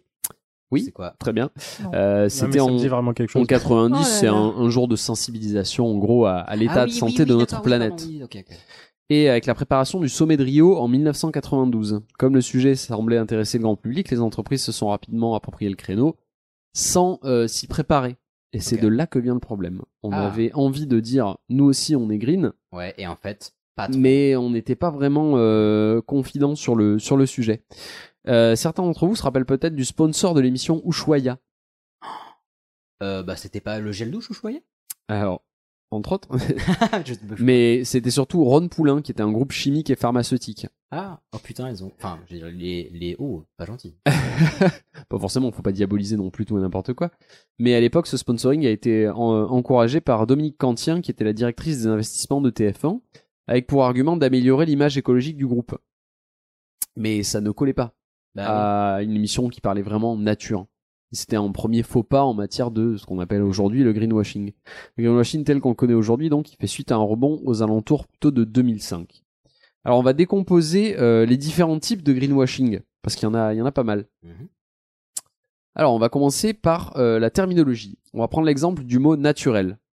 Le mot naturel, on le trouve dans, dans beaucoup d'emballages. Vous regardez n'importe quel produit, vous trouvez le mot naturel, et pourtant, le mot naturel, pour vous, il correspond à quoi Bah, pas transformé. En tout cas, bah, j- j'imaginerais que ça a été extrait d'un truc euh, physique, quoi. Ok. Tu Ah, Moi, je dirais un truc Pas traité. Alors, ça, c'est vraiment très très différent, mais on y, on y Ouais. reviendra peut-être. Moi, c'est vrai que j'ai tendance à dire pas traité, mais ça, c'est plus le bio. effectivement. Bah, techniquement, on peut, on peut imaginer une interprétation, mais elle ne correspond pas à la vraie définition. Le plomb, c'est naturel. Le sulfure de mercure, c'est naturel. C'est vrai. Donc, c'est- Le encore une silure fois, manque de préparation. Ça Mm. ne veut rien dire. C'est un joli mot, ça fait plaisir. Mais on peut techniquement apposer les termes 100% naturels sur un produit sans que ça puisse légalement être un problème. Oui, et puis en fait, ça veut pas dire que c'est pas toxique, comme tu dis, en fait. Absolument. Le, le pétrole, bon, bien qu'il soit raffiné, euh, on pourrait y foutre 100% naturel dessus. Yes. 100% euh, os de dinosaure, tu vois, c'est c'est naturel. Nickel. Euh, donc, on a ce problème de terminologie. On a aussi le principe de dévier l'attention. Alors, j'ai un exemple simple qui va peut-être vous parler du coup. euh, c'est les cigarettes. Avant l'arrivée du paquet neutre, puisqu'aujourd'hui on a les, les paquets neutres, vous Mhm. voyez tous à quoi ça ressemble, euh, le paquet vert. Euh, c'est marrant parce qu'on s'y est habitué, mais enfin, il est vert, Vert, euh, non, il est plus vert, noir. euh, Noir. noir. Oui, couleur de la il a un mort. côté olive, un peu. Ah, l'olive, euh, ouais, l'olivette. ouais. Ouais. Bref, c'est marrant, on s'y habituait très vite, mais finalement, c'est quand même assez récent. Euh, avant l'arrivée du paquet neutre, on a pu observer donc euh, que certaines marques de cigarettes avaient des stratégies assez intéressantes, euh, notamment une dont les fumeurs se rappellent peut-être. euh, certains fabricants avaient remplacé la feuille d'aluminium à l'intérieur du paquet par du papier recyclable. Ah ouais Vous savez, le petit, quand sur les cigarettes ouais. industrielles, on ouvre un peu- une petite feuille d'aluminium et il y a certaines marques, pour ne pas les citer, euh, une qui est le- un coup de chance, euh, qui avait remplacé, euh, qui avait remplacé l'aluminium par, euh, par du papier recyclable et qui donnait au paquet un rendu un peu mat, cartonné. Ils Ah, un avaient coup de chance, arrêté je viens un de peu le l'avoir. côté. Bravo. Non. Bien joué. Ouais, tu sais, je crois qu'il avait pas Après, fini ça sa se foutait phrase. de ma gueule. Tu sais, genre, mini AVC, je me suis dit, putain, il a pas fini, vas-y, dis-moi, j'attends. Non, non, c'était Ok. c'était un jeu de mots très peu habile. euh, Et donc, un- ouais, un, un- le stress que donnait un rendu mat au paquet plutôt qu'un côté brillant, c'était une manière de, de, de greenwasher, en fait, de donner une, Ah, une c'est image un peu plus naturelle. Euh, c'est de bonne loi et ça rend le paquet de cigarettes recyclable, techniquement. Mais ça change rien au fait qu'un Mmh. Ah, Alors- mégot de cigarette, c'est extrêmement polluant. Alors du coup, non, mais je ferai un autre sujet sur le plastique. Mais... Oui, enfin, on y, on y Ouais. reviendra. La- Laisse-moi essayer d'être euh, vulgarisant, Vas-y, vas-y. un minimum. Euh, donc, on peut parler de greenwashing puisque l'attention du consommateur est éloignée, déplacée du produit vers son packaging qui lui est recyclable. Mmh. genre, techniquement. c'est cool, il y a un petit papier recyclable, mais du coup, il y a du plan dans les mais il y a et- mais il y a 20 cigarettes qui vont poten- potentiellement polluer des litres et des litres d'eau. Donc, on a dévié l'attention, c'est considéré comme du greenwashing. Et un mégot, ça pollue 500 litres d'eau. Voilà. Ça, tout le monde le sait, Ilias. Bah, je sais pas, moi j'ai pris Ensuite, on a le visuel. On va être des petites fleurs, on va être du vert. Et hop, on est content. Comme sur le pays. Euh, oui, beaucoup de marques ont une variante de leurs produits en vert pour attirer un certain type de clientèle, mais il y a un exemple qui est le plus connu, et vous le connaissez peut-être. Hmm, Non, moi, Ah, c'est ah. le dernier qui m'est marqué, c'est le Coca euh, Life. euh, Oui, c'est vert. un très, très bon exemple. Et ça, c'est ouais. J'ai un exemple vrai. parallèle en fait, puisque c'était le changement de la société McDonald's qui est passée du rouge au vert il Ah y a oui, plusieurs exact. années déjà. Euh, là, T'as pas remarqué aujourd'hui tout le McDonald's c'était un M jaune sur un fond vert, alors qu'il y a encore euh, quelques années c'était Ah ouais un M jaune sur un fond rouge. Ah, c'est vert maintenant Absolument. Ah merde, putain. Euh, et ça fait ça fait un petit moment déjà. Faut que je pense à sortir un peu. enfin, mm. Euh, oui, bah, ça veut dire que tu vas pas trop souvent au McDo, ce qui est pas une mauvaise chose en soi. Et euh, enfin, à part mettre du verre, il n'y avait pas vraiment eu d'initiative. La seule initiative parallèle qu'ils ont eue, c'était de proposer des salades et des fruits dans les menus. C'est pas genre faire un menu où tu remplaces les frites par de la salade ou des fruits, c'est proposer que si jamais tu ne veux pas de ta frite, on peut te mettre une salade avec. Yes. Bon, aujourd'hui, ça a un petit peu changé. Mhm. Mais euh, c'était la seule initiative parallèle à l'époque où ils étaient passés du rouge au vert. Donc la seule raison de passer au vert, c'était vraiment de dire C'est un peu la nature. Du coup, je sais pas si t'as un- une des catégorisations qui marche avec ça, mais il y avait aussi, euh, ils avaient fait un burger, je crois que c'était McDo, un burger avec de la viande et tout, mais avec une sauce végane. Hey, hey. Ah, j'avais pas vu ça. Que du coup, il y a la sauce végane, mais tu la mets sur un putain de steak. Non, je, je crois pas que c'est- ce soit euh, une enseigne super connue comme McDo, mais ouais, Ouais, il y je avait l'avais un vu, truc. le J'ai steak jamais- avec la sauce Ok. vegan, il m'avait bien bien marqué celui-là J'ai aussi. hein. pas vu ça, mais oui, j'ai jamais entendu parler d'un mouvement vegan chez McDonald's personnellement. Non, pas là.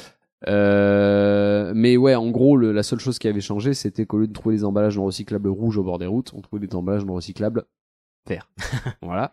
Nickel. Euh, mais il serait malade de ne pas mentionner que la firme a annoncé début janvier donc de cette année son intention de passer aux emballages recyclables, mais plus de 10 ans après son changement de charte graphique du coup. Et surtout que c'est un peu des. Ah, ils ont laissé ça en- aux US ou en France Euh, pour l'instant, je pense que c'est aux US. Ok, parce que euh, bah, je ferai un autre sujet de recyclage, mais il y a- va y avoir une obligation de ne plus, euh, de ne plus, euh, uti- enfin, de ne plus proposer de d'ustensiles euh, jetables, enfin à usage unique, en plastique et en truc. euh, Oui, non tout à fait. recyclable. Mais ça, ça a été refusé. Euh... Euh, Fallait pas passer la. De quoi, en Ah, France merde. Ouais, Ah, en pardon. France. Ah si, en France, elle est passée. C'est Elle est la- appliquée à partir du 1er janvier 2020. T'es sûr de ça Je crois que c'est 2020, ouais. Oui, Moi, il me elle est semblait app- qu'elle était pas passée. Si, si, elle est passée et elle Bah, fonctionne à partir du 1er janvier 2020. Moi, bah, je il- suis quasiment il- sûr. il me semble On- on y aussi. reviendra, Enfin, je dis peut-être du coup. une- enfin, je dis peut-être une énorme merde. On mais il y me reviendra semble histoire que- de pas spéculer sur des Oui, trucs qu'on grave. n'est pas Voilà, sûr. On a un an pour refaire le sujet. Voilà. Ensuite, euh, nouvelle méthode, la méthode du, je l'ai nommé, j'ai eu un 5 en maths, mais les autres ils ont eu 3. Donc c'est pas parce que t'es le premier que t'as une bonne note, en gros. Euh, L'exemple le plus probant, c'est l'automobile. On va avoir une accroche comme euh, véhicule le moins polluant de sa catégorie en émission de CO2 et en consommation. Ouais, le mec il t'a salopé la cuisine, mais Ah, hey, c'est- c'est moi qui ai fait le moins de traces. Euh, C'est génial. Donc on colle par-dessus la mention hybride et le tour est joué. Le véhicule reste très polluant, mais il pollue un peu moins que les autres, alors il est green. Mm.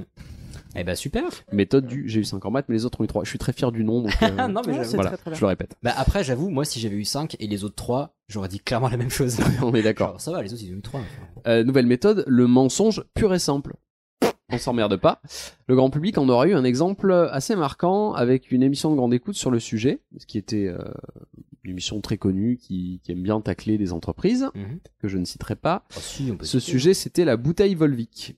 Euh, non, je citerai pas par rapport à la dernière émission qu'ils ont fait qui m'a particulièrement énervé Ah oui, parce ok, qu'elle je était vois, je vois. pleine de choses fausses. Euh, donc ce sujet, c'était la bouteille Volvic. Euh, Volvic vantait les mérites d'une nouvelle bouteille qui respecte l'environnement avec un beau packaging tout vert Oh, et une campagne qui reprenait tout le champ lexical de l'écologie. Puis des photos de volcans. Puis des- bon, ça, ça a toujours été le cas. Mais, euh, mais là, c'était vraiment une campagne euh, green à 100%. Donc on se dit super, une bouteille entièrement recyclable, mais sauf que pas du tout. La seule différence avec l'ancienne, c'est que la nouvelle bouteille est, d'après Volvic, 20% végétale. Ce qui déjà de base ne veut pas dire grand chose. Et en plus, d'après les tests commandés par cette même émission dont on parlait, elle ne serait que 10% végétale. Et par végétale, on entend éthylène glycol et- il- issu d'une mélasse de canne à sucre. Donc non seulement la bouteille est pas recyclable, parce que c'est pas parce qu'elle est 20% plus recyclable qu'on peut la recycler, ça reste Mmh. la Puis même ça consomme bouteille. de la flotte à balles, la À canne à balles, sucre. absolument. Euh, et en plus, les chiffres avancés par la publicité sont trompeurs. Donc on est sur un cas flagrant de greenwashing. Ils ont préféré faire des bouteilles d'eau au lieu de faire du rhum avec la canne à sucre. Euh, En plus, Il ce est de qui merde. est bon après. c'est- On peut considérer ça comme un crime si tu veux. Euh, et il y a aussi le label. Vous êtes peut-être familier avec celui-là aussi. Il y a plusieurs types de labels dans le greenwashing. Le plus notable, c'est un petit logo qui n'a pas de signification particulière, un arbre, une feuille. euh, C'est rattaché à aucune promesse ou obligation. Mhm. Mais ça peut être confondu par le consommateur avec des véritables labels comme le label agriculture biologique, donc qui est le label européen, ou, euh, ou le label rouge. Vous êtes Peut-être familier avec le label rouge, il y a d'autres labels, mais il y en a beaucoup désinventés sur pas mal de packaging. Euh, il y a aussi euh, les labels maison.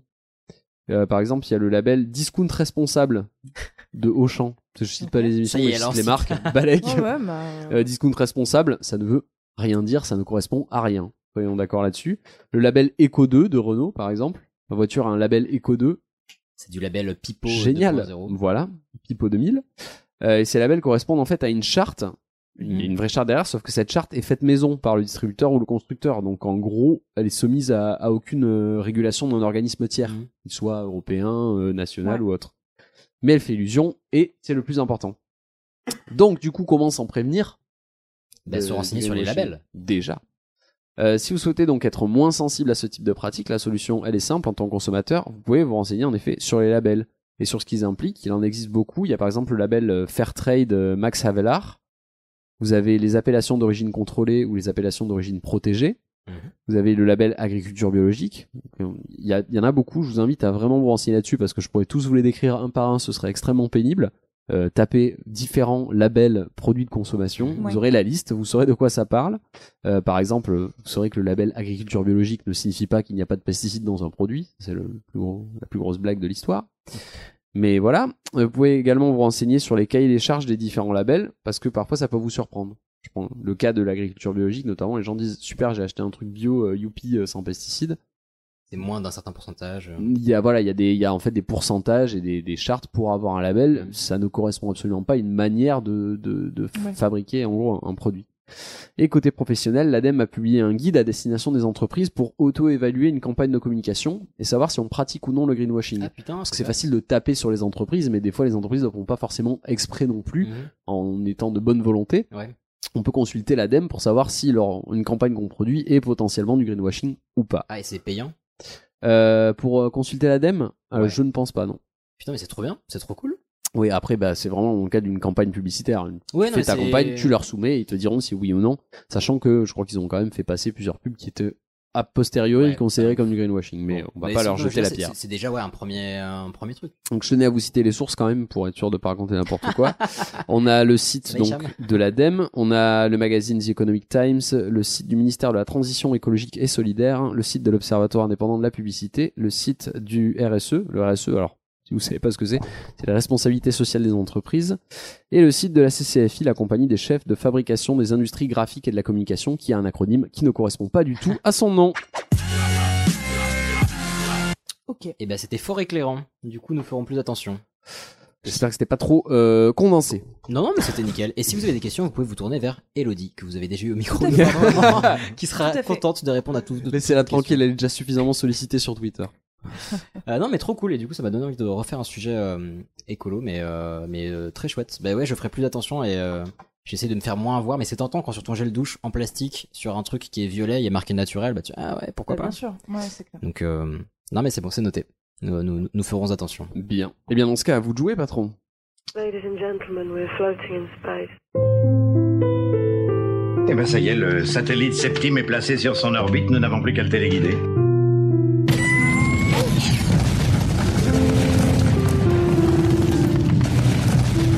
Hé, Eh, Napoléon, on dirait que c'est la fin. Cette petite douceur qui s'est finie mal- malheureusement en violence. Bah oui, un petit peu là. Et qui va commencer par une petite question. Ah. C'était plus le mixage que le, le jouet des... Bah le le- le- l'extrait est un peu agressif, mais fallait une explosion, fallait une explosion, que voulez-vous euh, Mais euh, du coup, je vais commencer par une petite question pour vous. C'est quoi l'espace C'est tout ce qui est autour de nous. Ok. C'est dans qui une est zone un peu au-dessus infinie. de, de la Terre. Ok. Vous n'avez pas. Il n'y a des- pas de pesanteur. Euh, ouais, mais qu'est-ce que ça vous évoque Ah, le vide.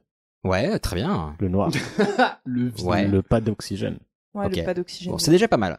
Donc déjà, il y a le vide, c'est intéressant, et on va voir que c'est loin d'être vide. Bon, des déjà, gros cailloux. Déjà parce qu'il y a plein de planètes, et justement, ça va, ça, ça me fait, enfin, c'est assez drôle parce que quand on pense à l'espace, est- souvent c'est un espace immense, quasi infini, qui s'étend, euh, qui s'étend dans La tous les sens, proportion etc. entre le vide Loin, et très les loin. planètes est quand même. euh, Qui est littéralement étendue. Non, mais surtout que je vais rester proche de la Terre parce qu'en vrai, la pollution a, euh, a 4 années-lumière. Pour l'instant, ça va. Euh, Dieu mais donc, merci. ouais, on s'attend à un truc Déjà, vide. dans l'espace, c'est et en fait, c'est pas tout à fait le cas. Donc là, je vous parlais donc des déchets qu'il y a dans l'espace et pourquoi, de, pourquoi c'est dangereux. Champion. Donc déjà, création des déchets.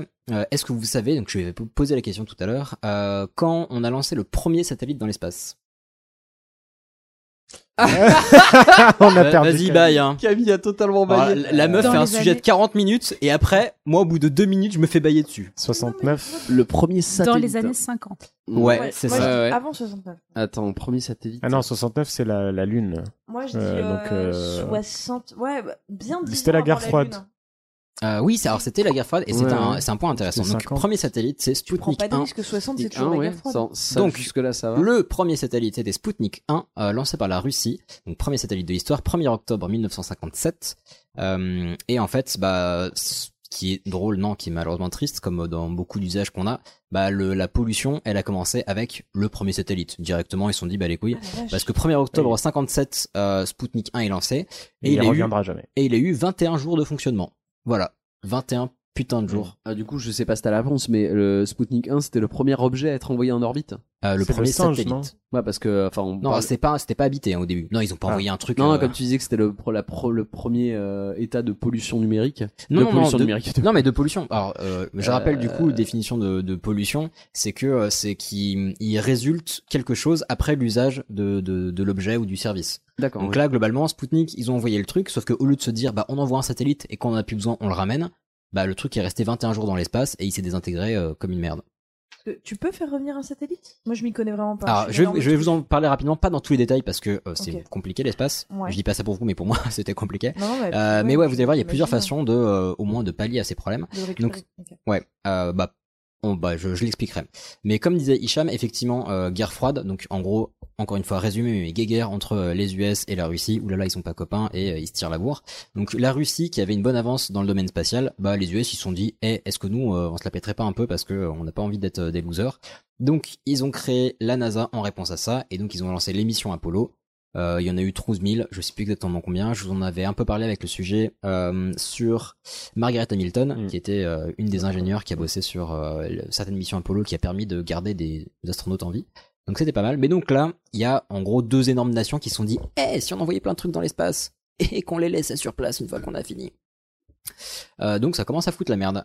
Globalement, comment on envoie un satellite Euh, Bah, on l'envoie avec une fusée parce que le satellite, en fait, ça va être un tout petit truc entre guillemets, tout petit, mais euh, enfin, vous voyez les images, il y a une fusée qui est monstrueuse. Euh, sur les images, c'est genre oh là, mon dieu, c'est magnifique. Mais en fait, sur cette fusée, il y a que genre un quart de la de la fusée. Je crois que c'est même pas un quart. Ouais, qui est vraiment le satellite. En fait, il y a chaque étage de la fusée. euh, Il y a souvent, enfin, plusieurs étages, et chaque étage, en fait, c'est du carburant qui sert à propulser le bazar et à l'envoyer jusqu'à l'endroit où le satellite doit Non, le fonctionner. satellite, c'est le tout petit puit Ouais. en, haut, euh, en haut de la fusée. Exactement. C'est euh, donc c'est assez ouf et euh, bah, de fait en gros quand euh, quand une partie de la fusée a fini de servir parce qu'il n'y a plus de carburant et ben on le largue un peu comme une grosse merde. Parce que c'est du poids en plus. Ben exactement. Mais du coup ça veut dire qu'on laisse ses déchets. Ah non, euh, c'était pas une blague, c'était. oui, oui, non, mais, ça, non, mais je, je dis oui, bien sûr. Mais c'est comme si, euh, je sais pas, nous, en faisant euh, genre Paris-Montpel, on jetait nos, euh, nos emballages de sandwich sur la route, on est rappelé vite comme ça. bouh. Donc non, ça ne, ça ne marche pas. Euh, donc voilà, déjà, on laisse euh, ça sur, euh, sur place. Et puis aussi, on a euh, donc ça laisse des parties de fusée qui vont se désintégrer et potentiellement faire de la merde. Et puis il y a aussi, bah, par moment, ils ont tenté des trucs un peu osés, pas forcément ouf. Il y a par exemple la Russie qui a envoyé des satellites propulsés à l'énergie nucléaire c'était osé, euh, enfin, c'est un peu un peu costaud. Et bien sûr, bah ça a pas manqué, ils sont tombés en panne. Donc déjà, ils ont relâché des substances radioactives. Et en plus, bah justement, j'en parle après. Une des façons de, euh, on va dire, de nettoyer entre guillemets un satellite, c'est de le ramener vers Terre pour que dans l'atmosphère, enfin, avec l'atmosphère de la Terre, il se- il s'explose.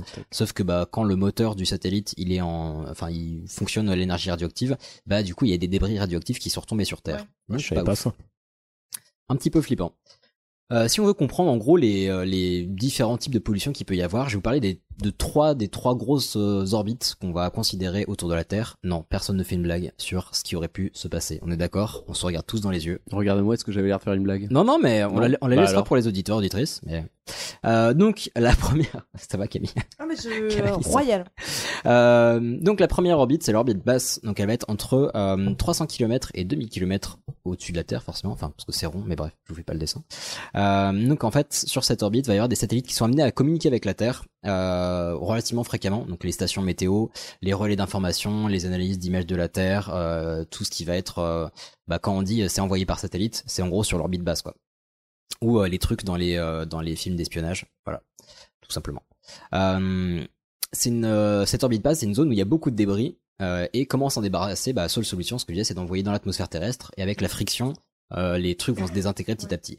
Euh, eh Je me suis toujours demandé, je suis désolé, je t'interromps. Vas-y. euh, la friction, ça m'a toujours passionné. Genre, on balance des trucs, on dit, ok, ils vont se désintégrer, mais ils se désintègrent pas complètement. Enfin, il reste Eh forcément bah, un- ouais, un- justement. Euh, Il y en a qui peuvent euh, entre guillemets complètement se désintégrer, c'est-à-dire que bah rien ne disparaît, c'est juste que c'est euh, tout petit, tout petit. Mhm. Mais euh, il y a des gros morceaux, enfin je des vois des morceaux assez gros qui ont pu retomber sur Terre. Je crois que j'en parle un petit peu après, je suis pas sûr.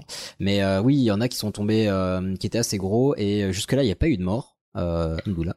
mais euh, ouais. Ce serait la mort con quand même. quoi. bah ouais, mais par contre il y a déjà eu des bâtiments qui ont été Dans dé- ton jardin il y a et déjà- tout, et d'un seul coup, poum, euh, Ouais, mais il y a déjà des bâtiments qui ont été Normalement, dé- tout ça, c'est calculé. Il y a- Non, mais il y, a déjà des, il y a déjà des bâtiments qui ont été détruits à cause de ça, mais pour l'instant pas encore de morts. Alors justement, tout ça est calculé, donc on peut viser une zone spécifique pour que euh, les résidus aillent dessus. Donc souvent il y a un point qui s'appelle, euh, j'ai pu, j'ai pas gardé le nom, mais un point dans l'océan euh, qu'on cible, donc il doit y avoir un sacré paquet de merde là-dedans, euh, ce qui est déjà pas ouf niveau Parce qu'on- écologie. On ramasse pas.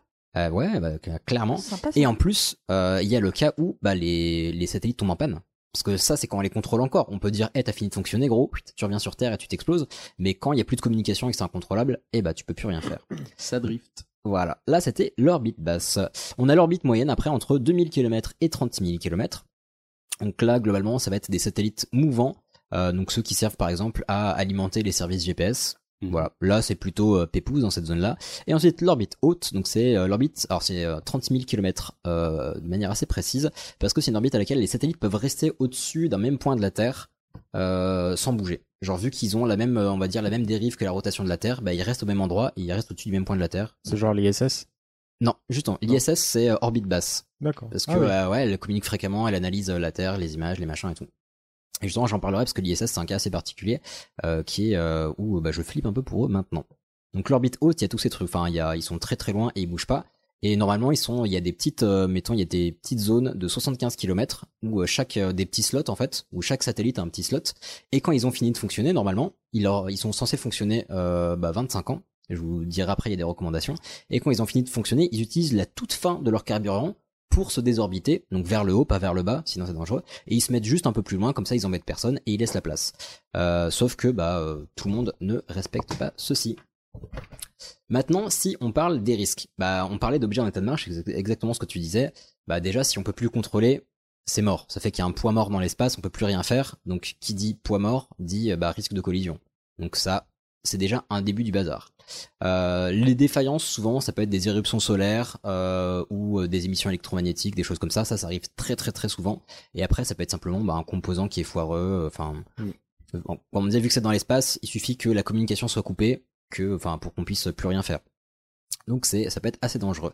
Euh, au niveau des défaillances, il y a aussi au niveau, enfin pour les fusées, euh, les fusées où il va rester un petit peu de, hum, un petit peu de carburant, une petite, euh, une petite louchette de carburant qui reste. Bah s'il y a une collision, ça va faire une explosion parce que euh, les deux, enfin carburant et trucs euh, se rencontrent, ce qui va faire encore plus de débris et donc encore plus de risque de collision. Et là c'est le début du bazar. Il y a aussi des pays qui, en fait, il y a, on note qu'il y a un non-respect de l'espace qui est assez, euh, assez balèze. Il y a des pays qu'on ne citera pas, comme la Chine par exemple, qui a fait un essai il y a quelques années. Mais tu viens de les On a- citer, là. On n'a pas cité, non. Je sais. Euh, donc en fait, ils ont fait un essai. Euh, Enquête exclusive. Non, alors je sais, même- je sais même pas s'ils ont parlé de ça d'ailleurs. Non, mais je trouve ça assez ouf. En fait, ils ont, euh, ils avaient un de leurs satellites et pour le détruire, plutôt que de le ramener vers la Terre, ils ont envoyé un missile pour l'exploser. Donc Moi, je trouve qu'au moins, t'es sûr que c'est fait. Bah Ah alors oui, et euh, en plus ils ont dit ouais non mais c'était pour s'en débarrasser. En fait c'était surtout une démonstration de force pour montrer aux autres pays qu'ils étaient capables de niquer un missile euh, comme ils voulaient. Un satellite. Oui euh, un satellite pardon Mais avec c'est- un missile c'est- comme ils C'est voulaient. joli en plus. Bah ouais, mais du coup ça veut dire qu'ils ont ils ont envoyé encore plus de débris dans l'espace. Donc euh, ça fait un- ils ont augmenté le risque de manière euh, C'est la monstrueuse. beauté du geste. Ouais, c'est assez dramatique. Euh, on note que euh, bah ouais, il y a une, euh, une question écologique qui est assez classique mais qui n'a pas été respectée, qui est bah, pourquoi envoyer un objet dans l'espace euh, qui a une durée de vie de plusieurs milliers d'années. Donc euh, je crois que alors, je ne suis pas sûr de ces chiffres, mais il me semblait que ça pouvait rester genre 1000 2000 ans sans être abîmé euh, sans souci un, un satellite enfin vu les composants euh, qui sont utilisés et euh, en fait on prévoit une durée de vie de 25 ans. Donc c'est ouais. Et euh, il y a Comment c'est possible euh, c'est une euh, recommandation pour éviter justement les défaillances. D'accord, ok. Euh, donc là, tu vois, euh, le- l'exemple de Sputnik 1 qui aurait pu rester euh, 1000 ans, euh, pas en fonctionnement, mais c'est des, des matériaux qui peuvent tenir 1000, 2000 ans sans souci, bah ça a tenu 21 jours. Mais quel est l'intérêt, du coup, d'utiliser des matériaux aussi solides, aussi incroyables Bah, pour j'imagine. au final quelque chose qui euh, durera maximum 20 piges Bah parce que j'imagine qu'on n'était pas mature à la base et qu'ils avaient besoin d'un truc solide pour euh, pouvoir euh, bah, tenir la poussée, le machin, euh, garder les, les spationautes euh, au chaud. Mais, euh, mais du coup, en fait, ce qui est dangereux, c'est que euh, non seulement ils utilisent des trucs qui sont ultra durables, mais surtout ils prévoient pas de les ramener. Donc ils, enfin, ils prévoient littéralement de laisser leurs déchets, donc c'est un peu, un peu dommage. Mais c'est c'est très récent qu'on prévoit de les ramener. euh, Ouais, c'est ultra récent et vous allez voir que ça pose quelques, quelques soucis. Donc il y a plusieurs types de déchets. Il y a des déchets, euh, enfin des débris qui vont aller de quelques millimètres à des satellites entiers qui sont hors service. Donc il y a notamment une, euh, un satellite gigantesque dont j'ai pas gardé le nom. Euh, malheureusement, mais en fait c'est euh, une... euh, ah, j'ai plus le pays en tête, je crois que c'est chinois, mais je ne suis pas sûr. En fait, c'est euh, la, la, on va dire, le service qui a envoyé le, le satellite, qui, euh, au lieu à la fin de le désorbiter, a choisi de garder le peu de carburant qui restait pour le faire fonctionner encore, pour le rentabiliser euh, le satellite. Oh, Donc tu vois, en Y a fait, pas de petite économie. Bah ouais, mais vu que l'espace n'appartient à personne, il n'y a pas d'instance de régulation, il n'y a pas de machin, donc chacun fait un peu à sa sauce. Donc euh, il y, a, il y a des recommandations qui sont faites, mais il n'y a pas de gendarme officiel. Donc quand un débris entre dans l'atmosphère, combustion des débris, friction, etc. Donc euh, quand on voit parfois, on dit oh une étoile filante. Non non, c'est juste un satellite qui se pète la gueule. Mm. Donc euh, c'est voilà. c'est euh, Moins poétique, mais ça reste joli, n'est-ce pas Euh, Et donc, voilà, certains débris, ce qu'on disait tout à l'heure, ne se désagrègent pas. Donc ça, c'est une pollution qui va être sur Terre. Mais bon, c'est déjà un, un truc pas très très cool. Et euh, sinon, il y a... Donc j'ai parlé de plein de types de débris différents. Donc ça va de quelques millimètres à à des, euh, des dizaines et des centaines de mètres. Je sais pas quelle taille ça fait en satellite, mais c'est plutôt, euh, plutôt balèze, parce qu'il y a des grosses stations qui peuvent être euh, explosées. Et donc il y a un truc qui s'appelle le syndrome de Kessler. Euh, donc en fait, aujourd'hui, la probabilité d'une collision entre deux gros objets est d'une fois tous les dix ans. Donc ça peut paraître... Ouais. Bah ça peut paraître peu. Ah non, c'est beaucoup. Bah ouais, et surtout que chaque, chacune de ces collisions euh, peut générer jusqu'à plusieurs dizaines de milliers de débris supplémentaires. Mmh. Hmm. Donc en fait, c'est exponentiel et c'est euh, c'est un phénomène, phénomène pardon, de réaction en chaîne et c'est exactement ce qui se passe dans Gravity. Oui, ah excellent, mon dieu. Oui, Oh là d'où là. euh, d'où ton problème avec l'ISS du coup, j'imagine. Ouais, exactement. Euh, exactement. Et puis il y a déjà des collisions qui ont été faites en- enfin, avec des trucs utilisés. Donc en 96, il y a un débris de la fusée Ariane euh, qui a détruit un satellite français. En fait, il a tapé dans le mât de stabilisation du satellite français. euh, Et euh, il a pas mis le clignotant Voilà. Donc du coup, le satellite, tu vois, il pouvait fonctionner par exemple, mais vu qu'il avait plus le mât de stabilisation, et ben il y avait plus rien à faire. Euh, Ciao, bonsoir, on coupe, euh, on coupe les vannes et c'est réglé. Pour les les, euh, l'ISS et les astronautes, donc ISS c'est euh, Station internationale International Space voilà, Station. qui est un satellite euh, hab- enfin, habité, donc il héberge des astronautes. Il est en orbite basse. Et en fait, il a déjà dû modifier son orbite une petite dizaine de fois, euh, en tout cas sur la source, source que j'avais, donc ça a dû augmenter depuis, pour éviter des, dé- enfin, que des débris le, le, le tabassent, quoi. Donc euh, même euh, Pesquet ou euh, bon, j'avais vu des, euh, des astronautes qui en parlaient. euh, ils ont plusieurs solutions dans ces cas-là. On leur envoie des alertes euh, régulièrement. Donc soit ils changent leur, euh, leur positionnement pour éviter le truc, soit si ils sont pas sûrs de la direction des débris, ils vont se planquer dans une petite euh, dans une petite cagette dans leur ISS euh, qui vont pouvoir expulser en cas de collision. Ouais, parce Donc, qu'à la vitesse où ça arrive, enfin, tu peux te planquer ce que tu veux. Exactement, parce qu'on parle de vitesse. Euh, donc là, il y a euh, plein de euh, donc plein de débris qui peuvent être générés, etc. On se dit bon bah des débris, l'espace, je sais pas vous, mais m- moi jusque là je m'imaginais un truc assez lent sur les astronautes, en mode genre plouf plouf plouf, euh, ils sont tout lents et tout. Mais en fait les débris, ils vont à une trentaine de milliers de kilomètres heure. C'est plutôt beaucoup. Et voilà les chiffres. Bah, donc tu fais oh imprécis. Ouais. Les chiffres qui picotent un peu, c'est que ah, donc une bille de 1 mm à, à- en hypervélocité, donc c'est seulement 11 000 km/h, enfin à partir de 11 000 km/h, donc Seulement. une bille de 1 mm a plus d'énergie qu'une boule de pétanque lancée à 100 km/h. Oh Donc vous imaginez si c'est un satellite à 30 000 km/h, bon bah globalement il reste pas grand. Puis même. Mais il y a t'imagines- plus d'ISS, hein, tout simplement. Ouais, et puis t'imagines Pesquet Donc- qui est juste en train de faire de la soudure dehors, il se prend une bille qui arrive à 30 000, euh, 30 000 km/h. Bon, bah globalement, euh, la, la jambe, enfin, dé- désolé Thomas, si tu nous écoutes, mais la jambe vole euh, malheureusement quoi. Et euh, en fait, ce risque, il est assez monumental, et moi, les chiffres m'ont fait halluciner. Donc, l'agence spatiale européenne considère, euh, donc aujourd'hui, quand on envoie un satellite dans l'espace, il y a tellement de débris, tellement de bordel qu'on considère qu'il y a entre 5 et 10% de chances que euh, l'envoi plante, rate, que le satellite se bouffe euh, sur le chemin et que ça, ça foire quoi. Et donc, l'agence spatiale européenne considère qu'on atteindra un risque de collision de 20% en 2038. C'est-à-dire que si on continue à faire de la merde, en 2038, pour chaque envoi de fusée, il y aura une chance sur cinq pour qu'elle se pète la gueule. Je sais pas si t'en- t'as prévu d'en parler, mais ils ont, je sais plus où est-ce que j'avais vu ça ou quand, mais ils prévoient de genre jeter un filet dans l'espace. Ouais, j'ai parlé des, des, des solutions justement rapidement. Ouais. Il n'y en a pas de ouf. Il y a, euh, bah, par exemple, il y a plusieurs euh, solutions qui sont explorées tout du moins. Donc euh, déjà le fait de développer des blindages à plusieurs couches pour les petits débris, donc on se rend compte que ça arrête, euh, ça arrête les petits débris, les petites billes justement, et ça permet de protéger, bah, notamment pour l'ISS, les astronautes qui sont à l'intérieur. Donc ça pète les coques extérieures, de mais ça pète Kevlar, pas. quoi. Ouais, mais c'est exactement ça. C'est vraiment du multicouche pour euh, euh, pour euh, protéger le truc. Donc on peut euh, protéger des satellites, euh, toute mesure gardée, mais par contre on peut pas protéger les astronautes. Hmm. Donc déjà c'est un risque. euh, L'astronaute qui Hmm. sort pour faire une réparation, il fouette un peu, je pense. Je me demande surtout dans quelle mesure euh, une, une bille qui arriverait à 30 000 km/h, ça va pas modifier ta. Dans, enfin, dans le vide euh, sidéral, c'est censé modifier ta course, un impact. Alors. À cette vitesse. Honnêtement, je n'en ai aucune idée. Bon, ouais, Bah, en même temps, gros, tu te prends un choc très très vite. Euh, S'il arrive dans le même sens que ton orbite, euh, technique, ok, ça peut s'annuler potentiellement. Enfin, je sais pas. Bah, je- je ne connais sais- pas assez en physique spatiale, mais. Je ne saurais pas te dire. Mais bon, globalement, euh, c'est là on a des petites solutions pour protéger les satellites, mais pas, pas pour les astronautes. Donc euh, ouais, c'est un peu un peu chaud.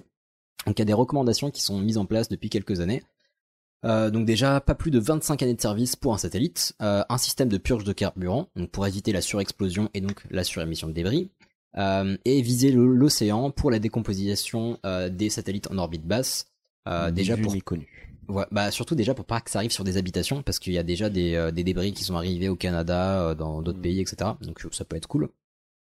Et puis, euh, et puis déjà pour inciter les gens à le faire, à désorbiter leur bordel, quoi, et pas le laisser en orbite basse en mode ou ça, ça reste tranquille.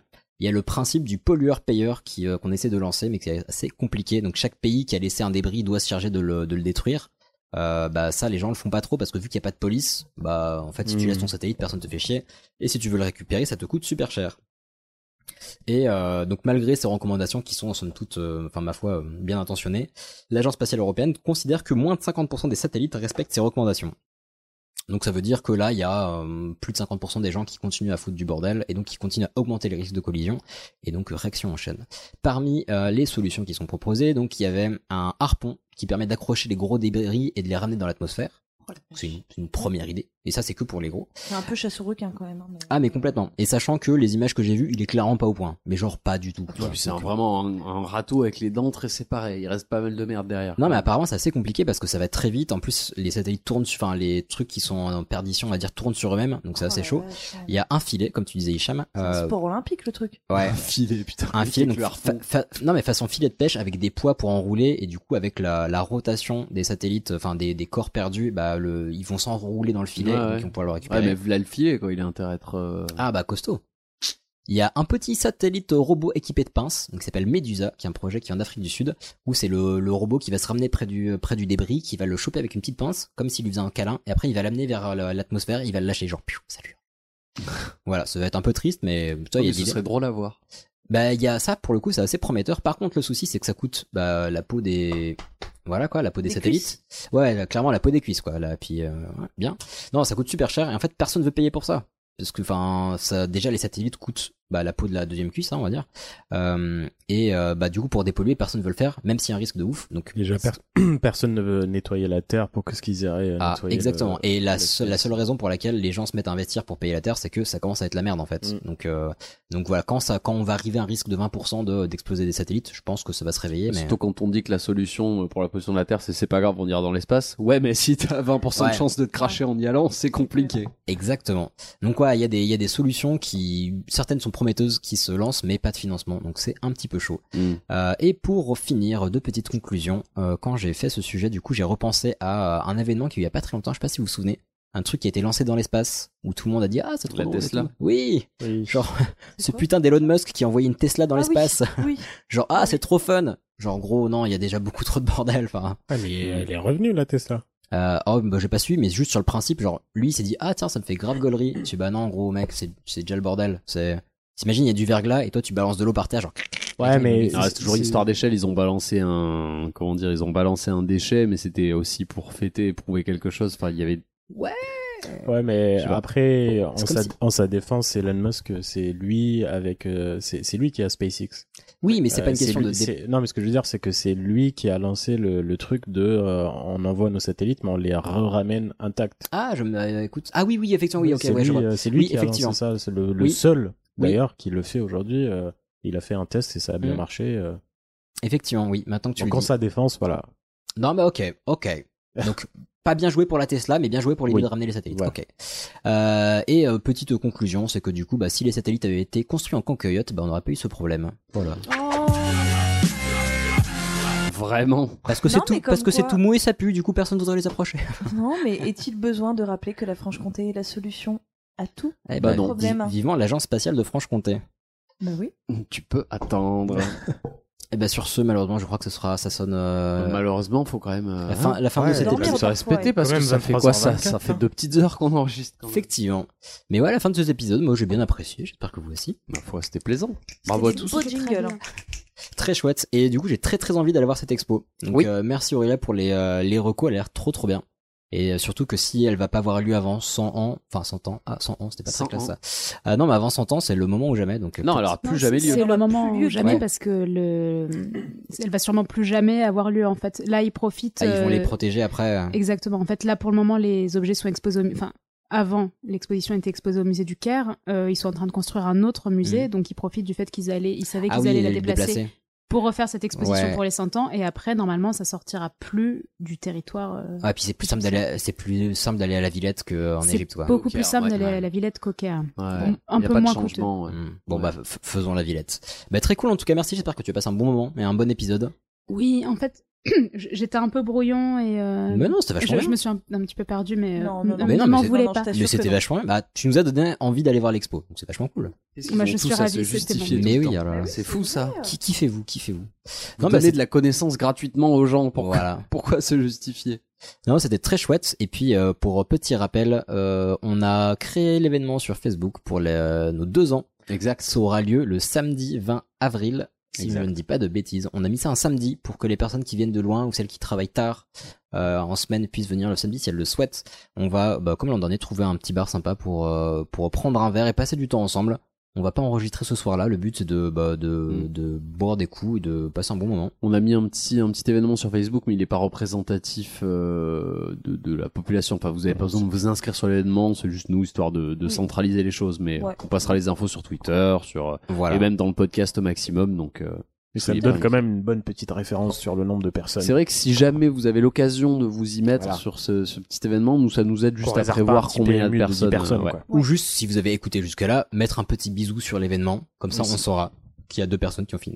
Non, non mais euh, du coup, bah, on a hâte parce que c'est bientôt, c'est dans, dans un petit mois et demi. Donc ça va être très très cool. Et on prend toujours beaucoup de plaisir à vous voir. Yep, À vous voir en vrai. Et- Parce que, euh, parler à nos micros, c'est cool, mais vous parlez à vous, c'est mieux. exactement. Du coup, bah. Parler près écoutez- du micro, c'est cool aussi. Mais je parle près du micro depuis tout à l'heure, j'ai l'impression que ce micro qui ne m'aime pas aujourd'hui. Non. Non, non. Mm. Mais sur ce, sur Ça- ces belles ça va, paroles, soirée. on vous dit merci. Et puis, bah, on se retrouve dans deux semaines pour un nouvel épisode. Allez. Allez, Des des bisous. Bisous. Santé, bonheur. C'est pour ça. Hicham, un dernier mot. Et maintenant Qu'est-ce qu'on fout Mais dis-tu nos conneries que je lui dise d'aller se faire enculer Ce qu'il dit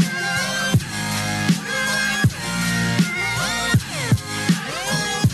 Vulgaire Je trouve ça vulgaire Oui, je trouve ça vulgaire.